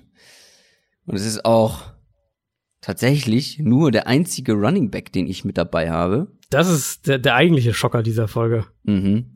Ähm, es ist tatsächlich noch einer rausgeflogen, nachdem ich Marquez Valdes Scantling auf die 5 genommen habe. Soll ich verraten, wer rausgeflogen ist? Lass mich überlegen. War es ein Rookie? Ja. Ich glaube nicht, dass du drauf kommst. Das wär, würde mich überraschen. Miles Sanders? Nein, viel zu, viel zu easy. Ähm, Ach so, äh, weiter hinten. So, ja, ja, okay. es wäre, er wäre meine Nummer 5 gewesen. Mm, deine Nummer 5. Daryl Henderson? Ah, was, na, was wird Sinn machen bei mir? Äh, was würde Sinn machen bei dir? Bei mir speziell. So ein, so ein Passcatcher? Ja, ein kleiner Running Back. Ein kleiner Running Back. Relativ klein. Singletary. Nein, Adrian. Darwin Thompson. Ah, okay, Darwin Thompson. Ja, das, also, finde ich unfassbar spannenden Spieler. Hatten wir, glaube ich, auch beide recht hoch, oder? Ich mich da, Ja, ich hatte ihn mit in den Top? 10, ja, tatsächlich. Ähm, ich glaube, ich hatte ihn sogar auf sechs oder, oder sowas in der Richtung, meine ich mich zu erinnern. so hoch glaube ich nicht. Ich weiß, dass wir über ihn gesprochen haben. Darwin Thompson, äh, Running Back Rookie der Chiefs. Ähm, ich glaube einfach, ich darf jetzt nicht so viel über ihn gehen, ich habe ihn ja rausgeschmissen. Äh, aber ganz kurz, ich glaube halt einfach, dass dieses Backfield offener ist, als viele denken. Damien Williams Mhm. ist nicht so wahnsinnig talentiert, um diesen Job fest in der Hand zu haben für alle Three Downs. Da Ja. gibt's noch Carlos Hyde. Es ist aber, äh, Carlos Hyde ist ein reiner Runner. Aber du hast mit Darwin Thompson einen, der so einen, der so ein Philip Lindsay werden könnte für dieses Jahr. Mhm. Der ist eigentlich ein bisschen zu dünn und klein, äh, sah im College aus so wie so ein kleiner Junge unter, unter großen Männern teilweise. Ähm, aber der ist unglaublich explosiv, hat ganz viel Power. Aber ich will gar nicht so viel über Darwin Thompson reden, der ist ja rausgeflogen. Äh, ich habe Oh. natürlich Josh Jacobs drin. Auf der Oh. drei. Logisch. Running Back der Raiders war mein äh, mit Abstand äh, höchst eingeschätzter Running Back aus dem College für einen Draft. Ich war, seit ich ihn das erste Mal gesehen habe, und das war Anfang letzte College-Saison, da habe ich ein Spiel von Alabama geguckt, und da habe ich mal so geguckt, ja, wer kommt denn für einen Draft in Frage? Oh, vor allem Running Back, ah, Damian Harris, gucke ich mir mal an. Der, der mir viel mehr gefallen hat, war Josh Jacobs. Mhm. Ich hätte allerdings nicht gedacht, dass er jetzt schon ähm, sich für die NFL für den Draft meldet, weil er nie der klare Starting Running Back war in seinem College-Team, aber er ist für mich der kompletteste Back, den es dieses Jahr zu finden gab. Das ist für mich eine richtig gute Mischung einfach aus, aus unglaublich viel Power. Der truckt dir Gegner weg. Der ist im Run-Blocking, er hat der Plays hingelegt, wenn er mal für, äh, für Ja. Tour vorgeblockt hat. Äh, wirklich ein richtig starker Run-Blocker, ganz viel Power, ganz viel Energie. Dazu aber extrem beweglich, macht extrem scharfe Cuts und da hat er einigen was voraus, die jetzt aus dem College kamen, den Running Backs, ein sehr guter Passcatcher.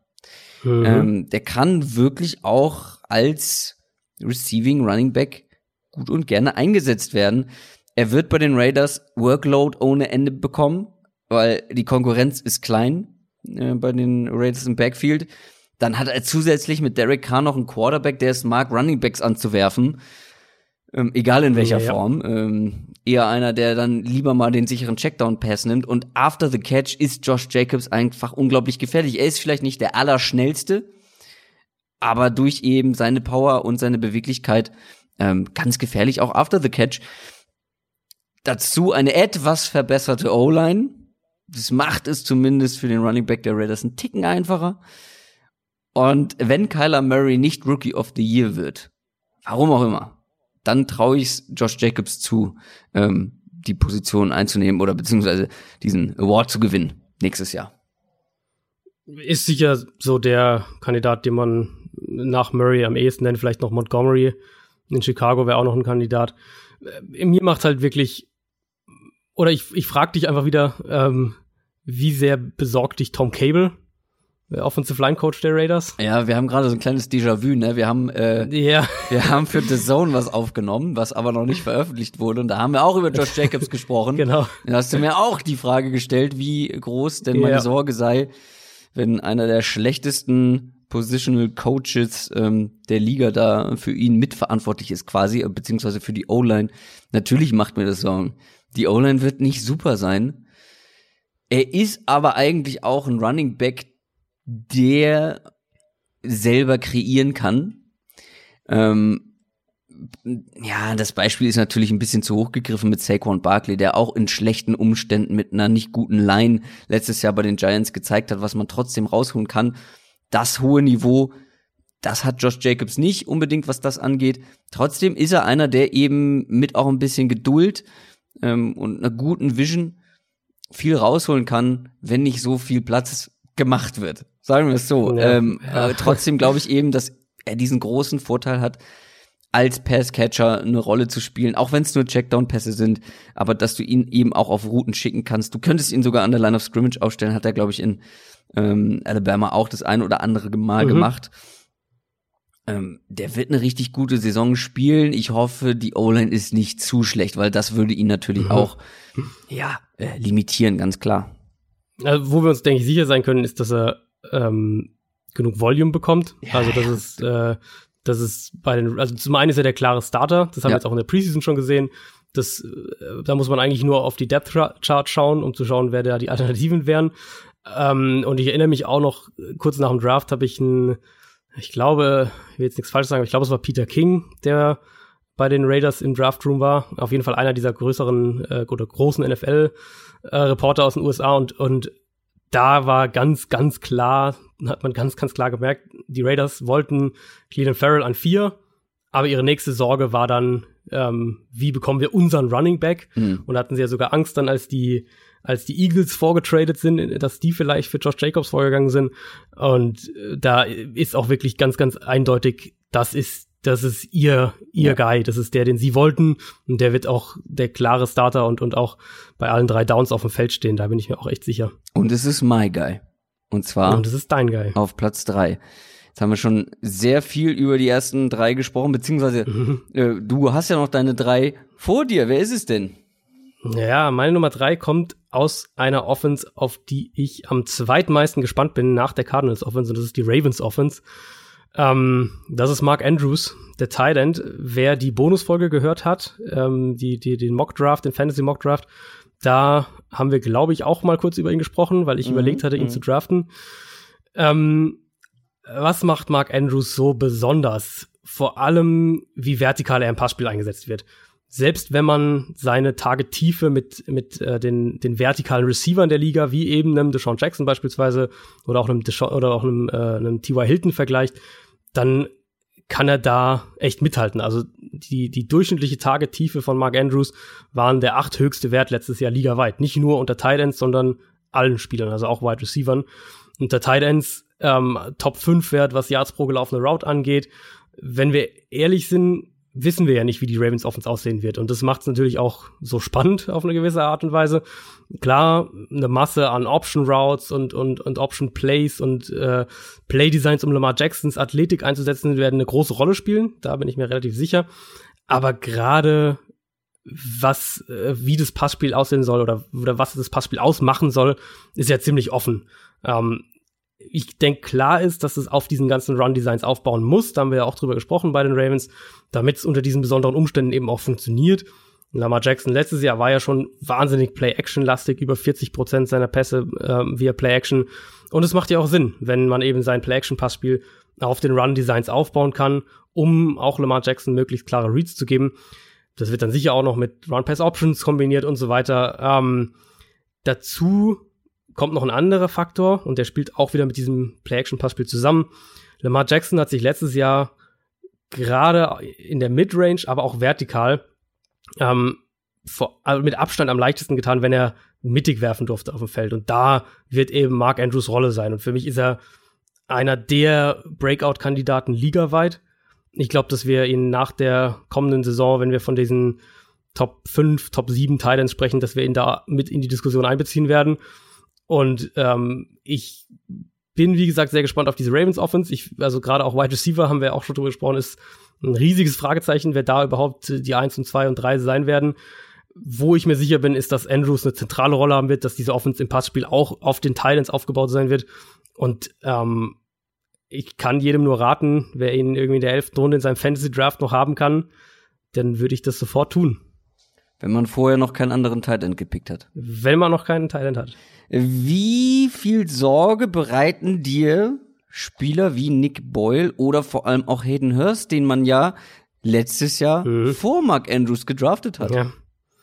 Gar keine, weil Andrews ist um Welten besser. Also oh. muss man oh. wirklich so klar sagen. Für mich ist Mark Andrews der beste Tight End und die beste Receiving Waffe, die die Ravens haben. Also so klar würde ich sagen. Natürlich ist Marquise Brown derjenige, der das im Idealfall möglichst schnell einnehmen soll aber der war jetzt auch verletzt, hat jetzt gerade seine ersten Trainingseinheiten mitgemacht, ist ein Rookie-Wide Receiver und dann äh, bin ich dann erstmal skeptisch, was die kommende Saison angeht. Ähm, Man hat auch, glaube ich, schon ich, gehört, äh, dass er noch ein dass er noch gutes Zeit Stück, braucht, genau, so, dass er ein gutes Stück genau. vor sich hat, ja. Genau, also Ravens Receiver habe ich jetzt mich gerade gestern kurz ein bisschen reingelesen.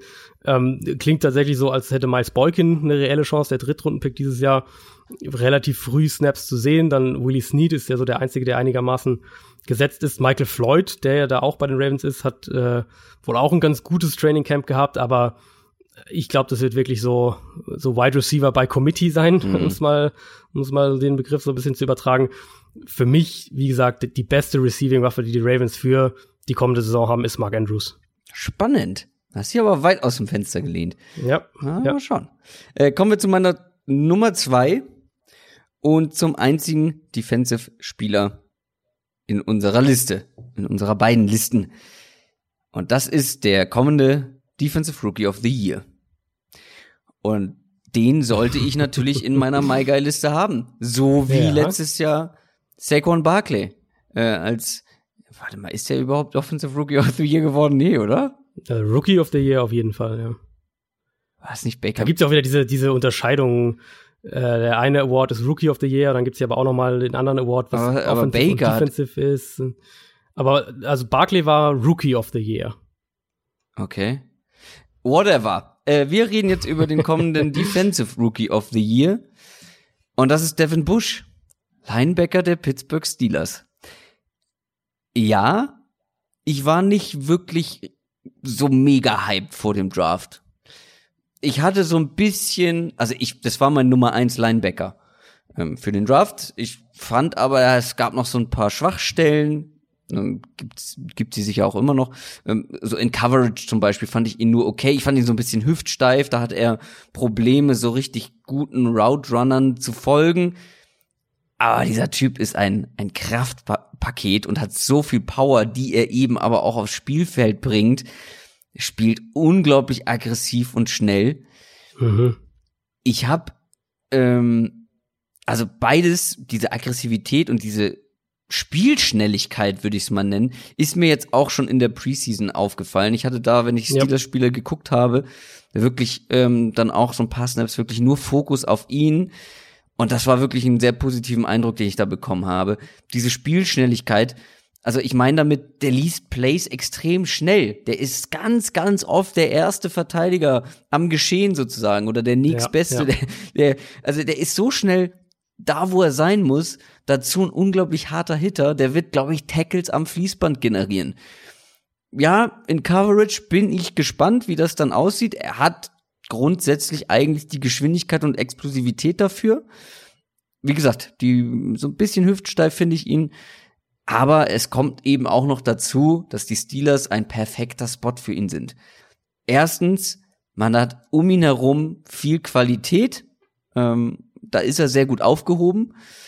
Und er erfüllt einfach diesen unglaublich großen Need auf dieser Inside-Linebacker-Position, den Ganz es genau. bei, des, bei den Steelers ähm, ja, die da, diese Lücke, die geklafft hat, die füllt er. Und ich glaube, die kann er auch füllen. Ich glaube, der wird ab Woche eins Starting Linebacker sein, da sind wir uns ziemlich sicher. Yep. Und nach dem, was ich in der Preseason gesehen habe, klar, Preseason nicht zu hoch hängen, aber trotzdem hat es ja eigentlich nur den Eindruck aus dem College äh, bestätigt und noch ein bisschen was oben drauf gelegt. Ich glaube, der wird einschlagen. Glaube ich auch. Und das, du hast den letzten, der letzte Punkt war für mich fast äh, einer der wichtigsten oder zumindest der, den ich ansonsten als erstes angesprochen hätte, wenn du es nicht gemacht hättest, nämlich dass diese Rolle ähm, in dieser Steelers Defense unfassbar wichtig ist, weil die Steelers von ihren Inside Linebackern, was das Defense Scheme angeht, ähm, diese diese extreme Reichweite und Explosivität einfach ja. brauchen. Und die hatten sie halt nicht ohne Ryan Shazier. Ähm, und Devin Bush hat sie ob es in Coverage dann auch so funktioniert, bin ich auch bei dir. Da muss man halt mal abwarten, ähm, wie er sich da vielleicht auch noch verbessern kann. Aber grundsätzlich ist es genau die Art Linebacker erstmal, die Pittsburgh ähm, in dem Spot gebraucht hat. Deswegen, ich fand immer noch den, den Uptrade-Preis ziemlich, oder ich fand es ziemlich teuer, wie viel sie jetzt insgesamt in, in ihn investiert haben. Aber dass sie genau diesen Spieler gebraucht haben, ähm, steht, glaube ich, außer Frage. Und deswegen bin ich sehr gespannt auch auf diese, wie sich Devin Bush und, und Devin White so, diese Gegenüberstellung. Wir hatten ja beide, oder du auch Bush vor, vor Devin White oder hattest du es andersrum? Ich hatte auch Bush vor White, wenn ja, ich mich nicht irre. Genau. Ähm, was ja so in der, in der, ich sag jetzt mal, großen, wenn man auf die, die, die große Betrachtung des Drafts äh, blickt, hatten ja doch die meisten Devin White vor Devin Bush. Deswegen bin ich auch mal gespannt, wie sich die beiden Karrieren so entwickeln, aber an sich äh, ist das der richtige Spieler in der richtigen Defense im richtigen Team für mich und deswegen äh, kann ich da eigentlich nicht gar nicht viel äh, gar nicht viel kritisch sagen. Wer war auch einer der Verteidiger, die ich tatsächlich auf dem Zettel hatte, wenn ich einen Verteidiger noch mit reingenommen hätte.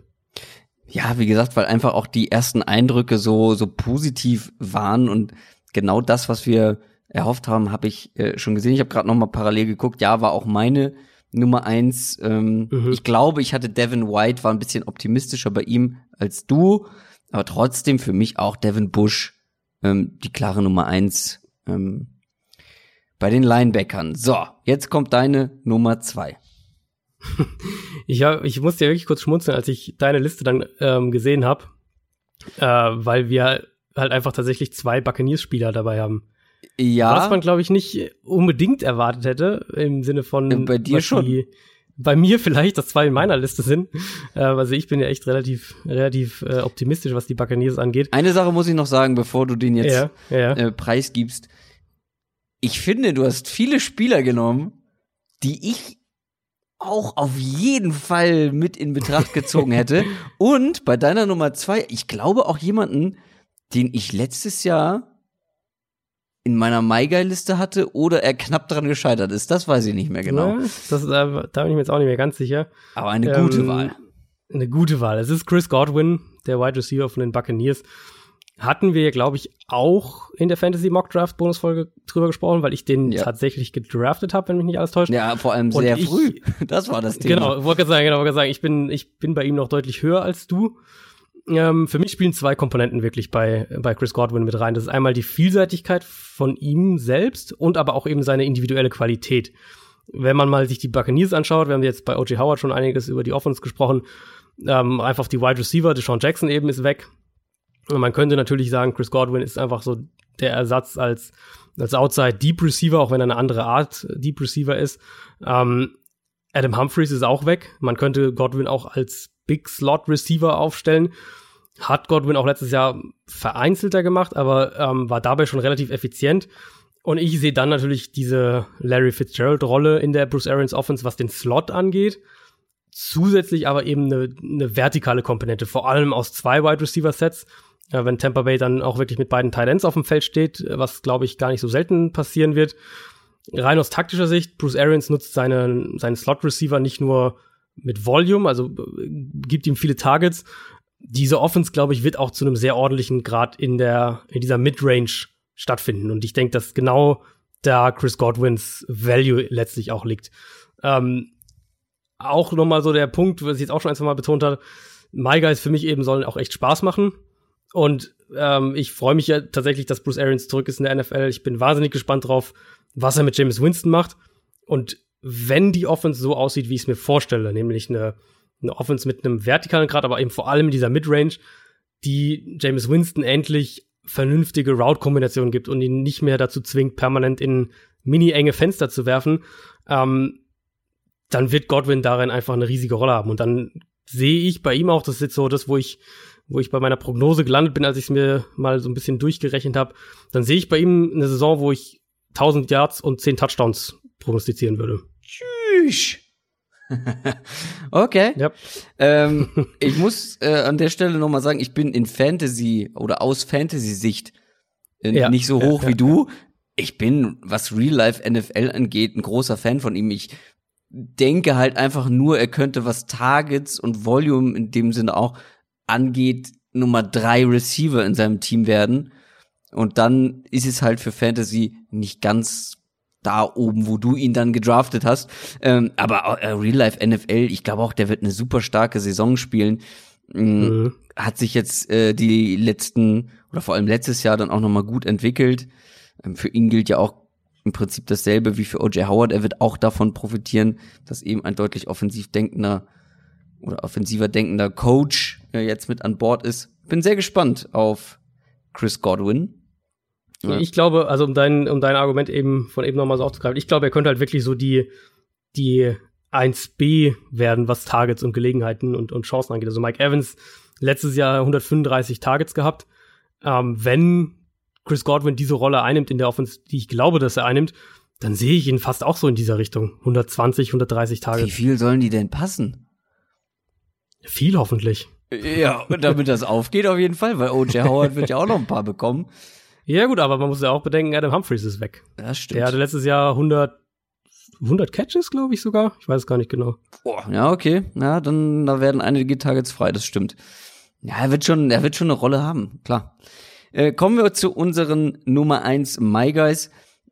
Ich glaube, das sind fast die beiden, über die man am wenigsten reden muss. Ähm, dein hätte ich auch äh, überlegt, die mit reinzunehmen. Da hast du dein Handtuch drauf geworfen. Meine Nummer eins ist eigentlich, ist ein No-Brainer. Ich habe noch überlegt, ist er zu offensichtlich? Aber nein, ist er nicht. Und es ist nicht Saquon Barkley. Der ist dieses Jahr nicht mit drin. Es ist Baker Mayfield. Hm. Quarterback der Cleveland Browns. Mein persönlicher Hype ist gar nicht so groß wie vor dem letzten Jahr. Da, Wirklich? ja, vielleicht, weil er schon, vielleicht ist er mir einfach schon zu Mainstream. Dann geht man, dann geht, letztes Jahr war es eigentlich noch, ich musste ihn schon verteidigen als mein Lieblingsquarterback äh, aus dem College. Dann ist er sogar noch an eins gegangen und dann hat er auch noch so eine gute Rookie-Saison gespielt. Trotzdem, ich habe dann noch mal so in mich reingehört. Bin ich wirklich nicht hyped? Doch, ich bin schon, ich bin, was die Browns angeht, insgesamt halt nach wie vor hyped. Mittlerweile wissen wir, dass Baker Mayfield ganz gut ist. Und deswegen Ja. war es eigentlich dann auch ein Easy Pick für den My Guy Nummer eins. Wenn man bedenkt, wenn man noch mal guckt, letzte Saison, die erste Hälfte, wie suboptimal die war und wie viel besser das alles wurde mit Freddie Kitchens dann als Head Coach. Aber jetzt hat er eben eine komplette Offseason unter diesem neuen Coach machen können. Ja, das Ganze hat sich viel besser einspielen können. Ich meine, so ein Head Coach Wechsel im Laufe der Saison, der ist nicht ohne, auch wenn er vorher schon Offensive Coordinator war ähm, und wahrscheinlich sich gar nicht so viel verändert hat, aber trotzdem eine ganze Offseason, eine komplette Vorbereitung, die die beiden jetzt zusammen machen konnten, das wird sich positiv auswirken. Dazu, und das darf man nicht, nicht unterschätzen, bekommt er einen der besten Wide Receiver der NFL einfach mal mit dazu. So, mhm. der mitten in seiner Prime ist und der hat generell schon Waffen en masse. Ich will jetzt nicht wieder aufzählen, wer da alles ist, aber äh, ein, zwei Namen muss ich trotzdem nennen. Mit Jarvis Landry, mit einem David Njoku, mit einem Nick Chubb. Dann kommt irgendwann Kareem Hunt noch mit dazu. Ja, die O-Line ist vielleicht ein Ticken schlechter, als sie letztes Jahr war. Ähm, aber er selber kann ja auch noch einen Schritt machen. Der hat einen unglaublich starken Charakter. Ähm, ja, die Mentalität ist auch super, die er mitbringt. Ich glaube schon, dass der auch noch mal persönlich einen Schritt machen kann und wird sich, glaube ich, zu dieser Gruppe oder zu einer Gruppe der Top Quarterbacks in dieser Saison dazugesellen. Wie gesagt, die Rookie-Saison war gut, da hat er einen guten Eindruck hinterlassen. Ich glaube, wie gesagt, dass der sich noch mal steigern wird. Der ist ein unglaublich akkurater und präziser Quarterback und sowas ist eben leichter oder einfacher zu reproduzieren. Und dann, wenn auch noch deine Waffen quasi besser werden oder eine unglaublich starke Waffe mit dazukommt, Baker Mayfield wird noch mal einen Schritt höher eingeschätzt werden nach dieser Saison, als es jetzt der Fall ist. Zwei kleine Korrekturen muss ich einwerfen. Einmal, ähm, Adam Humphreys hatte 100 Targets, nicht 100 Receptions, trotzdem. Ja. Ähm, die andere zu Kitchens, weil du gerade gemeint hattest, er war ähm, er war Offensive Coordinator, er war ja Running Backs Coach eigentlich. Also wurde als Running Backs Coach ah. eingestellt bei den Browns und hat dann, weil die ja beide gefeuert haben, also Hugh Jackson und Todd Haley, äh, wurde er ja so mehr oder weniger ähm, zum zum Offensive Coordinator und von da aus dann zum Head Coach stimmt, gemacht. Stimmt, stimmt, stimmt, stimmt. Aber dann ist genau. das ja nur noch umso besser für mein Argument. Ganz genau. Also das Argument ist, ist ja, das Argument für Mayfield ist bei mir tatsächlich, oder ein, ein Teil des Arguments ist, dass die Browns Offense so richtig ins Rollen kam, als Freddy Kitchens eben übernommen hat. Und das mitten in der Saison. Genau, das mitten in der Saison. Der hat es wirklich auch geschafft, eine Offense zu konstruieren, die nicht nur ähm, aus, aus Scheme-Perspektive sehr gut funktionierte. Also wenn man sich das anschaut, was sie da gemacht haben, einfach so mit, mit, mit Route-Kombinationen, wie sie ihre Spiele eingesetzt haben, was sie mit zwei und drei Titans auf dem Feld gemacht haben, ähm, sondern die halt auch zu Mayfield super gepasst hat. Und das betrifft ja bei ihm vor allem was du in der Mitte des Feldes machst, mhm. machst weil, weil Mayfield da wahnsinnig akkurat ist und ein super Timing auch hat. Und das wurde eben viel, viel besser, als Kitchens übernommen hat. Und deswegen ist dein Punkt eigentlich tatsächlich noch stärker, ähm, dass, dass diese Offense nächstes Jahr wirklich eine der besten der Liga werden könnte mit dem kleinen Sternchen eben, was wir ja auch schon ein, zwei Mal betont haben, dass die Offensive Line halt halten muss. Aber ansonsten spricht eigentlich wenig dagegen, wenn man sich den Quarterback anschaut, den den, ähm, den Head Coach, der, der geblieben ist und, und, und Mayfield und seine Entwicklung, dann ähm, ist das eigentlich eine Offense, die sehr, sehr gut auf jeden Fall sein sollte. Ja, und dann einfach OBJ, Jarvis Landry ja. und zur Auswahl ja. ein, äh, ein Higgins, der einen guten Eindruck bisher macht und ein Antonio ja. Callaway, wenn er wieder spielen darf. Also, ja, Beckham, das, diese Offense, ähm, die Titans nicht zu vergessen. Ja. Das äh, ist auch nicht so schlecht. Auch nicht so übel. Ähm, was soll ich sagen? Baker Mayfield, my guy, number one. Aber deiner ist auch nicht übel. Ja, meiner ist ja der, der Mayfield-Nachfolger quasi. Total. In jeder, in jeder Hinsicht. Der, der Nachfolger im College, der, der Nachfolger bei der Heisman Trophy und der Nachfolger mit dem Nummer 1 Pick. Ja, es ist Kyler Murray. Ähm, da ist mit Sicherheit auch Fanbrille mit dabei. Das will ich auch gar nicht bestreiten. Ja, aber dafür aber sind My Guys ja da. Ganz genau. Und, und, und eben auch wirklich für mich der Zusatz, wenn, wenn Kyler Murray und Cliff Kingsbury jetzt bei den Dolphins oder Giants oder Bengals gelandet wären, dann fände ich das auch eine der spannendsten Storylines in der kommenden Saison, weil wir wirklich was vielleicht sehen werden, was äh, zu einem gewissen Grad auch Offens in der NFL revolutionieren ist jetzt so ein starkes Wort, aber, aber mehrere Schritte weiterbringen könnte, was diesen ganzen Passing-Ansatz angeht, was, wie viel du aus Empty Formations mit, mit Five Wide agierst, wie viel du vielleicht auch mit vier Wide Receivern tatsächlich auf dem Feld ähm, spielst, was das angeht, wie der Quarterback, und ich denke, das wird auch ein Part in der Offense sein, als, ähm, als Runner beziehungsweise Scrambler gezielt auch in Passing Designs eingebaut wird. All diese Sachen. Ähm, Murray ist für sich betrachtet erstmal ein spektakulärer Spieler. Ich glaube, da würde, glaube ich, kaum, würde kaum jemand widersprechen. Ähm, all das heißt erstmal nicht, dass das auch funktioniert. Also das, das will ich damit gar nicht sagen, dass das automatisch funktioniert. Und selbst wenn die Offense einschlägt, dann wird es für Murray natürlich auch schlechte Spiele und, und diese Rookie-Momente geben, ganz klar. Ich selbst bin optimistisch, dass diese Offense einschlagen wird, dass sie funktionieren wird. Kyler Murray kennt diese Offense und er spielt eine Variante davon im Prinzip seit der Highschool. Das heißt, er kennt eben vor allem die, die, die rudimentären Play-Konzepte, das Timing. Er weiß, worauf es bei den Reads ankommt, all diese Sachen. Also er passt super in die Offense. Ich halt wahnsinnig viel von Kingsbury als Offense-Coach. Um, und dann glaube ich halt auch einfach, dass Murray ziemlich gut ist. Also wir haben ihn ja beide vor dem Draft sehr, sehr mhm. hoch bei uns in den, in den Total Rankings gehabt. War, war auch mit die konstanteste Meldung, die von allen Beatwritern aus den Cardinals Camps und, und Trainingseinheiten kam, wie akkurat Murray ist, mit wie viel Zip, also ähm, Power auch seine Pässe kommen. Natürlich kann man viel darüber diskutieren, wie sich die Offense, wie sich Murray auf die NFL überträgt. Und letztlich muss man da einfach abwarten. Das können wir auch nicht in der Preseason entscheiden. Das werden wir dann ähm, im Endeffekt nach der kommenden Saison mal ein, ein vernünftiges Fazit ziehen können. Aber dass er ein sehr, sehr guter Passer ist ja. und dass er ein Elite-Athlet auch einfach ist, das steht ja außer Frage. Und für mich ist er mit weitem Abstand auch der Rookie des Jahres Favorit. Ähm, ich muss ehrlich sagen, und das sage ich nicht nur als, als äh, als oder mit der Fanbrille, ich kann es wirklich kaum erwarten, diese Offense mit Kyler Murray und Kingsbury auf dem Feld zu sehen. Ja, Geduld, ist ja nicht mehr lang. Was haben wir jetzt? Drei Wochen noch? Äh, zwei sogar nur, oder? Ähm, Preseason ja. drei ist ja quasi schon im Gange. Vier, und dann ja, tatsächlich. Geht's los. Ja, guck mal. Ist ja nicht mehr so lange hin. ich habe auch äh, große Erwartungen. Der erste Preseason-Auftritt war wirklich das waren zwar nur ein paar Pässe, aber da, da hat man gesehen, wie viel Qualität er mitbringt. Ähm, auch was, was, was Pass Rush Ausweichen angeht und so. Und beim zweiten haben ja viele gesagt, oh, doch nicht mehr so gut. Ja, aber ja, ja. wenn man sich das anguckt, ja, unterm Strich, was Stats und so weiter angeht, war das kein guter Abend für Kyler Murray. Klar. Trotzdem hatte er super Pässe, die entweder äh, zurückgepfiffen wurden ähm, wegen Fouls oder irgendwas war noch. Ähm, ich glaube, da gab es einen Drop auch, aber da waren gute Plays mit dabei und er hat eigentlich wenig richtig schlechte gemacht, ähm, weshalb ich die Kritik ein bisschen drüber finde. Ähm, ja, klar, er hat nicht produziert, ist aber es ist auch immer noch Preseason.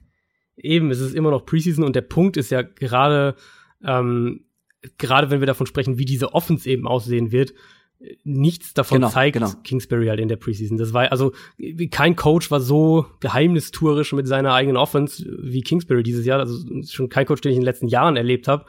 Ähm, auch die Spieler haben ja im Prinzip bei jeder Nachfrage zur Offense mehr oder weniger gesagt, so ja, da müsst ihr müsst ihr den Coach fragen.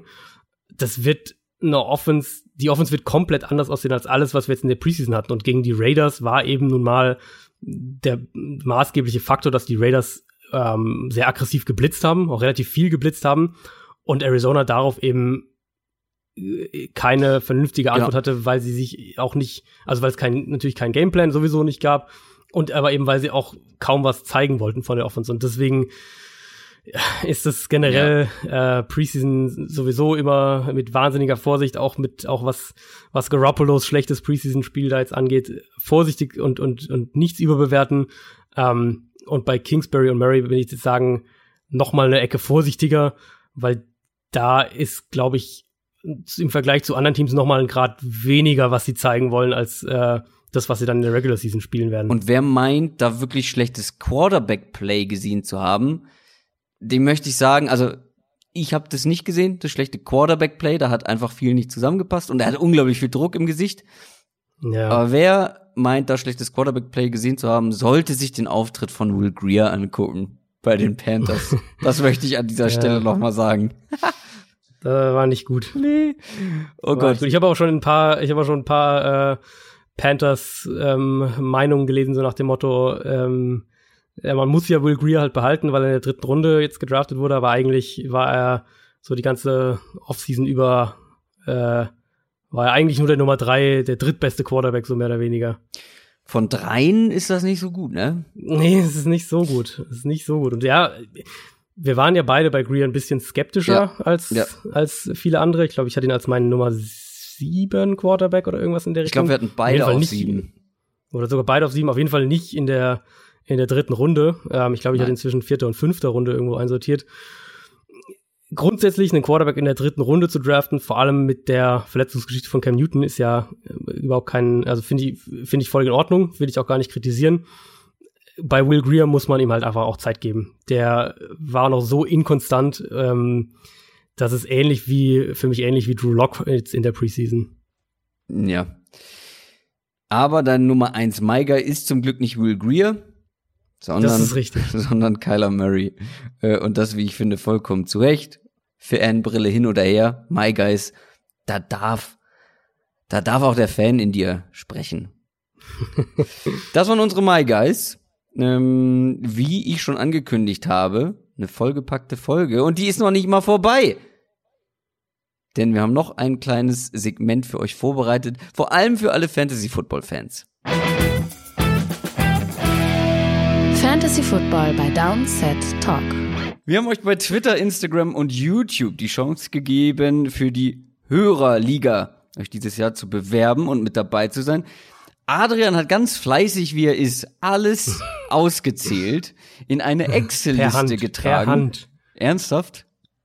Ja, ich habe gesucht nach so nach so irgendwelchen Softwares oder irgendwas, womit man sich die Kommentare quasi rausfiltern kann. Ähm, habe aber echt über eine Stunde nichts gefunden, also nichts, was für uns gepasst hätte.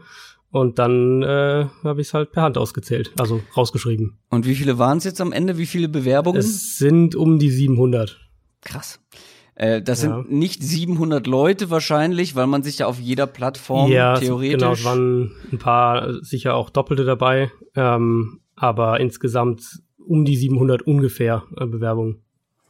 Elf Plätze haben wir zu vergeben, weil wir sind eine 14er Liga. Zwei Plätze gehören uns. Ein Platz geht an den Sieger aus dem letzten Jahr, Tony Totap. Ich könnte mir vorstellen, ähm, seinen, seinen Teamnamen wird er dieses Jahr vielleicht ändern. Ähm, ist nämlich der Spitzname von Antonio Brown. Ich weiß nicht, wie viele Sympathien da noch übrig geblieben sind. Ähm, ich bin letztes Jahr Fünfter geworden. Ich habe gerade noch mal nachgeguckt in der Historie. Äh, Du, Adrian, ähm, Ich habe keine Ahnung, ehrlich hilf gesagt. mir kurz. Weit hinten. Letzter. Ähm, aber ist kein Problem. Dieses Jahr kann alles anders aussehen und anders laufen. Und wir haben auch wie letztes Jahr uns was Besonderes überlegt für diese Auslosung. Denn das Ganze muss natürlich komplett unabhängig passieren. Wir können das nicht auslosen. Ja? Das kann nur eine neutrale Person tun. Und die ist bei dir mit dabei. Die ist bei mir. Das ist meine wunderschöne Frau Janina. Also erst werde ich als was Besonderes und dann als wunderschön anmoderiert. So. Also, Oh, das geht runter wie Öl, oder? Aber als unfasslich. Ja, aber schön, dass du wieder mit dabei bist und uns Ich freu mich. unterstützt. Ich würde sagen, beziehungsweise du hast vorgeschlagen, ähm, das plattformabhängig nacheinander durchzugehen. Äh, was hast du dir da überlegt? Genau, also ich, ich habe ja natürlich dadurch, dass ich es eben, äh, wie gesagt, per Hand rausschreiben musste, ähm, nach Plattformen äh, rausgeschrieben. Das heißt, ich habe Twitter erst genommen, dann Instagram und dann YouTube. Dementsprechend rein vom Verhältnis her, also wir hatten mit Abstand die meisten bei Instagram, dann kam Twitter und dann noch mal ein gutes Stück dahinter YouTube, ähm, dass wir quasi vier Teilnehmer aus Twitter auslosen, fünf aus Instagram und zwei aus YouTube. Dementsprechend äh, kommen wir dann auf neun. Und wir fangen an mit den Twitter-Teilnehmern. Genau. Vier Leute in äh, dieser in dieser Kategorie sozusagen, in dieser Plattform. Ähm, wie habt ihr euch das Ganze technisch überlegt? Wie lost ihr aus? Es ist alles schon wunderbar hier vorbereitet, hochprofessionell. Ähm, auf der einen Seite äh, ein, eine Excel-Tabelle, auf der anderen Seite ein Google-Zufallsgenerator, Aha. wo, wo ich dann äh, natürlich nur die Zahlen eingeben muss. Das ist der Vorteil dann wieder der Excel-Tabelle von bis und dann äh, äh, muss die Losfee nur auslosen. Ich würde sagen, das machen wir auch direkt. Ähm, liebe Losfee, Ja, bitte. bitte äh, walte deines, deines Jobs und los mal den ersten Kandidaten aus Twitter aus oder von Twitter. Das mache ich das sehr gerne. Ähm, ich generiere hier einmal eine Zahl. Das ist die 36. So.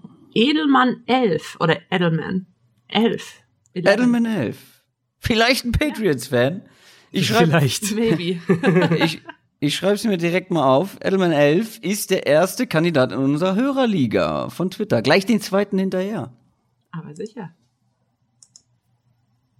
Das ist die 151. Und das wäre, ich muss ein bisschen scrollen, da sind wir, oh, das ist ein langer Name, MT Herbrum7 und der Username ist at svherbrum7. Ist das nicht Oh. unser Angler? Ist das, Das nicht unser Angler? Könnte unser Angler sein, ja? Ich glaube, das ist der, zu, zum Verständnis, ich glaube, das ist äh, der, der wahrscheinlich regelmäßig als erster überhaupt unsere Folgen hört, weil er irgendwie so von dem hast du mir schon erzählt. geht. Ja, Ja. genau. Und, Mhm. und äh, die dann nachts beim auf dem Bötchen, äh, während er nach, nach Fischen angelt, die Folge hört. Ich Und glaube, ihr denkt und ihr denkt, ihr seid anonym, ja? Wir kennen euch alle. nichts anonym. Wir kennen euch alle, wir wissen alles über euch. Ähm, der Nachtangler, vielleicht, also äh, wäre natürlich jetzt ein bisschen peinlich, wenn Genau. Wenn nicht, dann wär. Beschwerden einfach an mich direkt. Ist Kandidat Nummer zwei, den äh, schreibe ich mir auch noch mal schnell auf, aber ihr habt das ja sowieso alles, ne? Äh, schwarz auf weiß.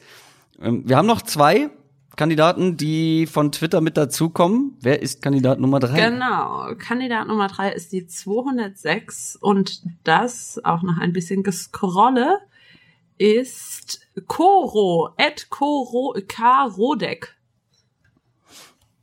Sagt mir jetzt, äh, ist mir jetzt noch nicht untergekommen.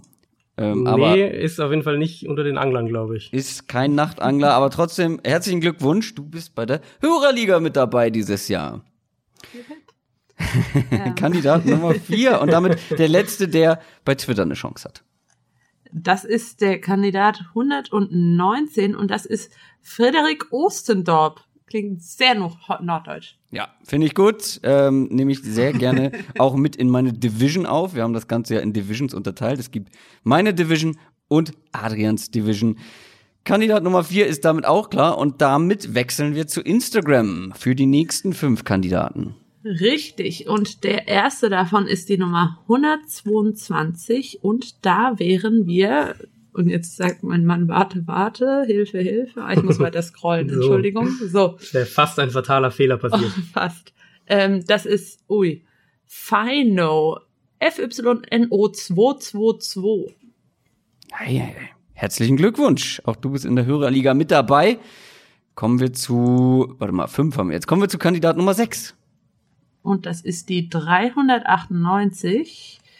Und auch hier, man muss auch sagen, dass der Adrian das wirklich nicht gut gelöst hat mit Also, diesen oh, zwei oh, Dokumenten. Also jetzt aber. Ja, ja, dieser, dieser linke äh, Chrome, ähm, das Chrome-Bild lappt so über die Tabelle drüber. Ihr braucht, ihr braucht einen zweiten Bildschirm, es nützt nichts. Wir haben, schon zwei. Wir haben Oh. Bildschirm. Oh, Äh, so, die 398 und das ist Torben-VHFR. aha. Auch du. Das sind alles so catchy Names, muss ich sagen. Also, Ich bin ganz froh übrigens, dass ich diesmal nicht die, die Nutzer-Names vorlesen muss, sondern äh, du mir das abnimmst, weil äh, da kann man sich wirklich äh, ins Fettnäpfchen setzen, beziehungsweise die auch mal ganz falsch aussprechen. Damit habe ich schon Erfahrung. Damit haben wir sieben Teilnehmer. Genau, und wir wären auch schon bei Nummer 8 und das ist auch passenderweise die 78 und das ist Michel.4. Michel. Na, wenn der auch nicht aus Norddeutschland kommt, dann weiß ich auch nicht. Ähm, sind die Zahlen eigentlich chronologisch nach der, ähm, nach wann oder äh, chronologisch sortiert, wann wer kommentiert hat? Also zum Teil ja, ähm, zum Teil hat es aber auch dann Instagram und Twitter jeweils irgendwie durcheinander geschmissen. Also manchmal sind da Zahlen dann so plötzlich zwischendurch aufgetaucht, wo einer vor zwölf Stunden kommentiert hat, zwischen zwei, die vor sechs Tagen kommentiert hatten. Ähm, also größtenteils ist es wahrscheinlich relativ chronologisch, aber auch nicht durchgehend, weil da ist dann, glaube ich, ich glaube, es waren zu viele Kommentare, das hat es irgendwann durcheinander geschmissen. Damit kommen wir zu Nummer 9, auch noch von Instagram. Genau, das ist der letzte von Instagram, wenn mir nicht alles täuscht. Nee, ich glaube, ein, ich glaube noch, ich glaube, nee, du hast vollkommen recht. 10 und 11 sind dann von äh, YouTube. Ich habe nichts gesagt. Ihr habt das alles unter Kontrolle. 235. ähm, so, und die 235 ist Mikes 90. Ah, den habe ich aber schon mal gelesen bei Instagram.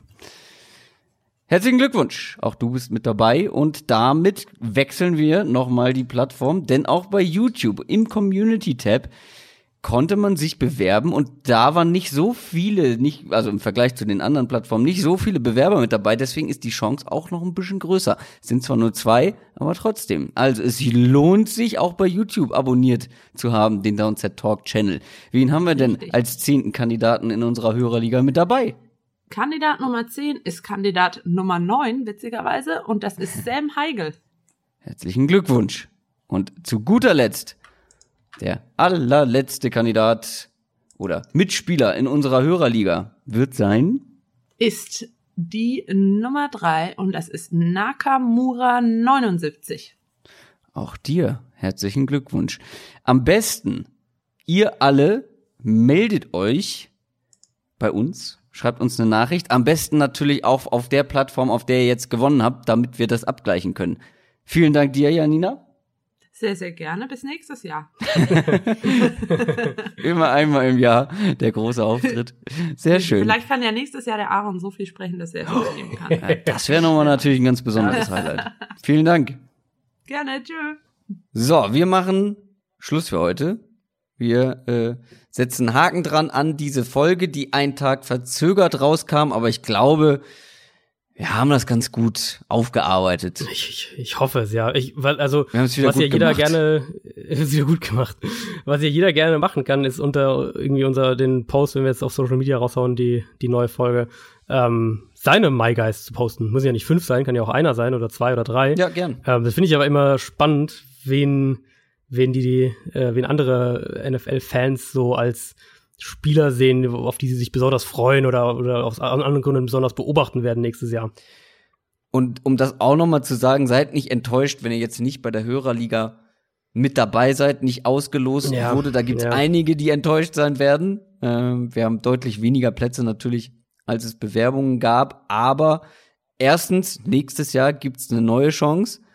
Und zweitens, wenn ihr noch eine Fantasy-Liga sucht, dann kommt entweder ins Special Team und guckt in die Fantasy Football Börse, Partnerbörse auf unserem Discord-Channel oder auf www.downsettalk.de. Da gibt's ein Forum und auch da gibt's so eine Partnerbörse. Da ist das Ganze komplett kostenlos. Schaut da gerne rein, falls ihr noch Mitspieler braucht oder noch eine Liga sucht. Schönes Wochenende.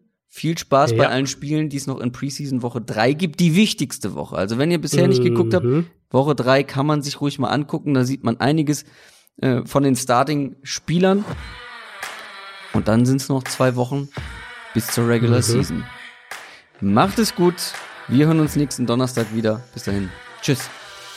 Macht's gut. Ciao, ciao.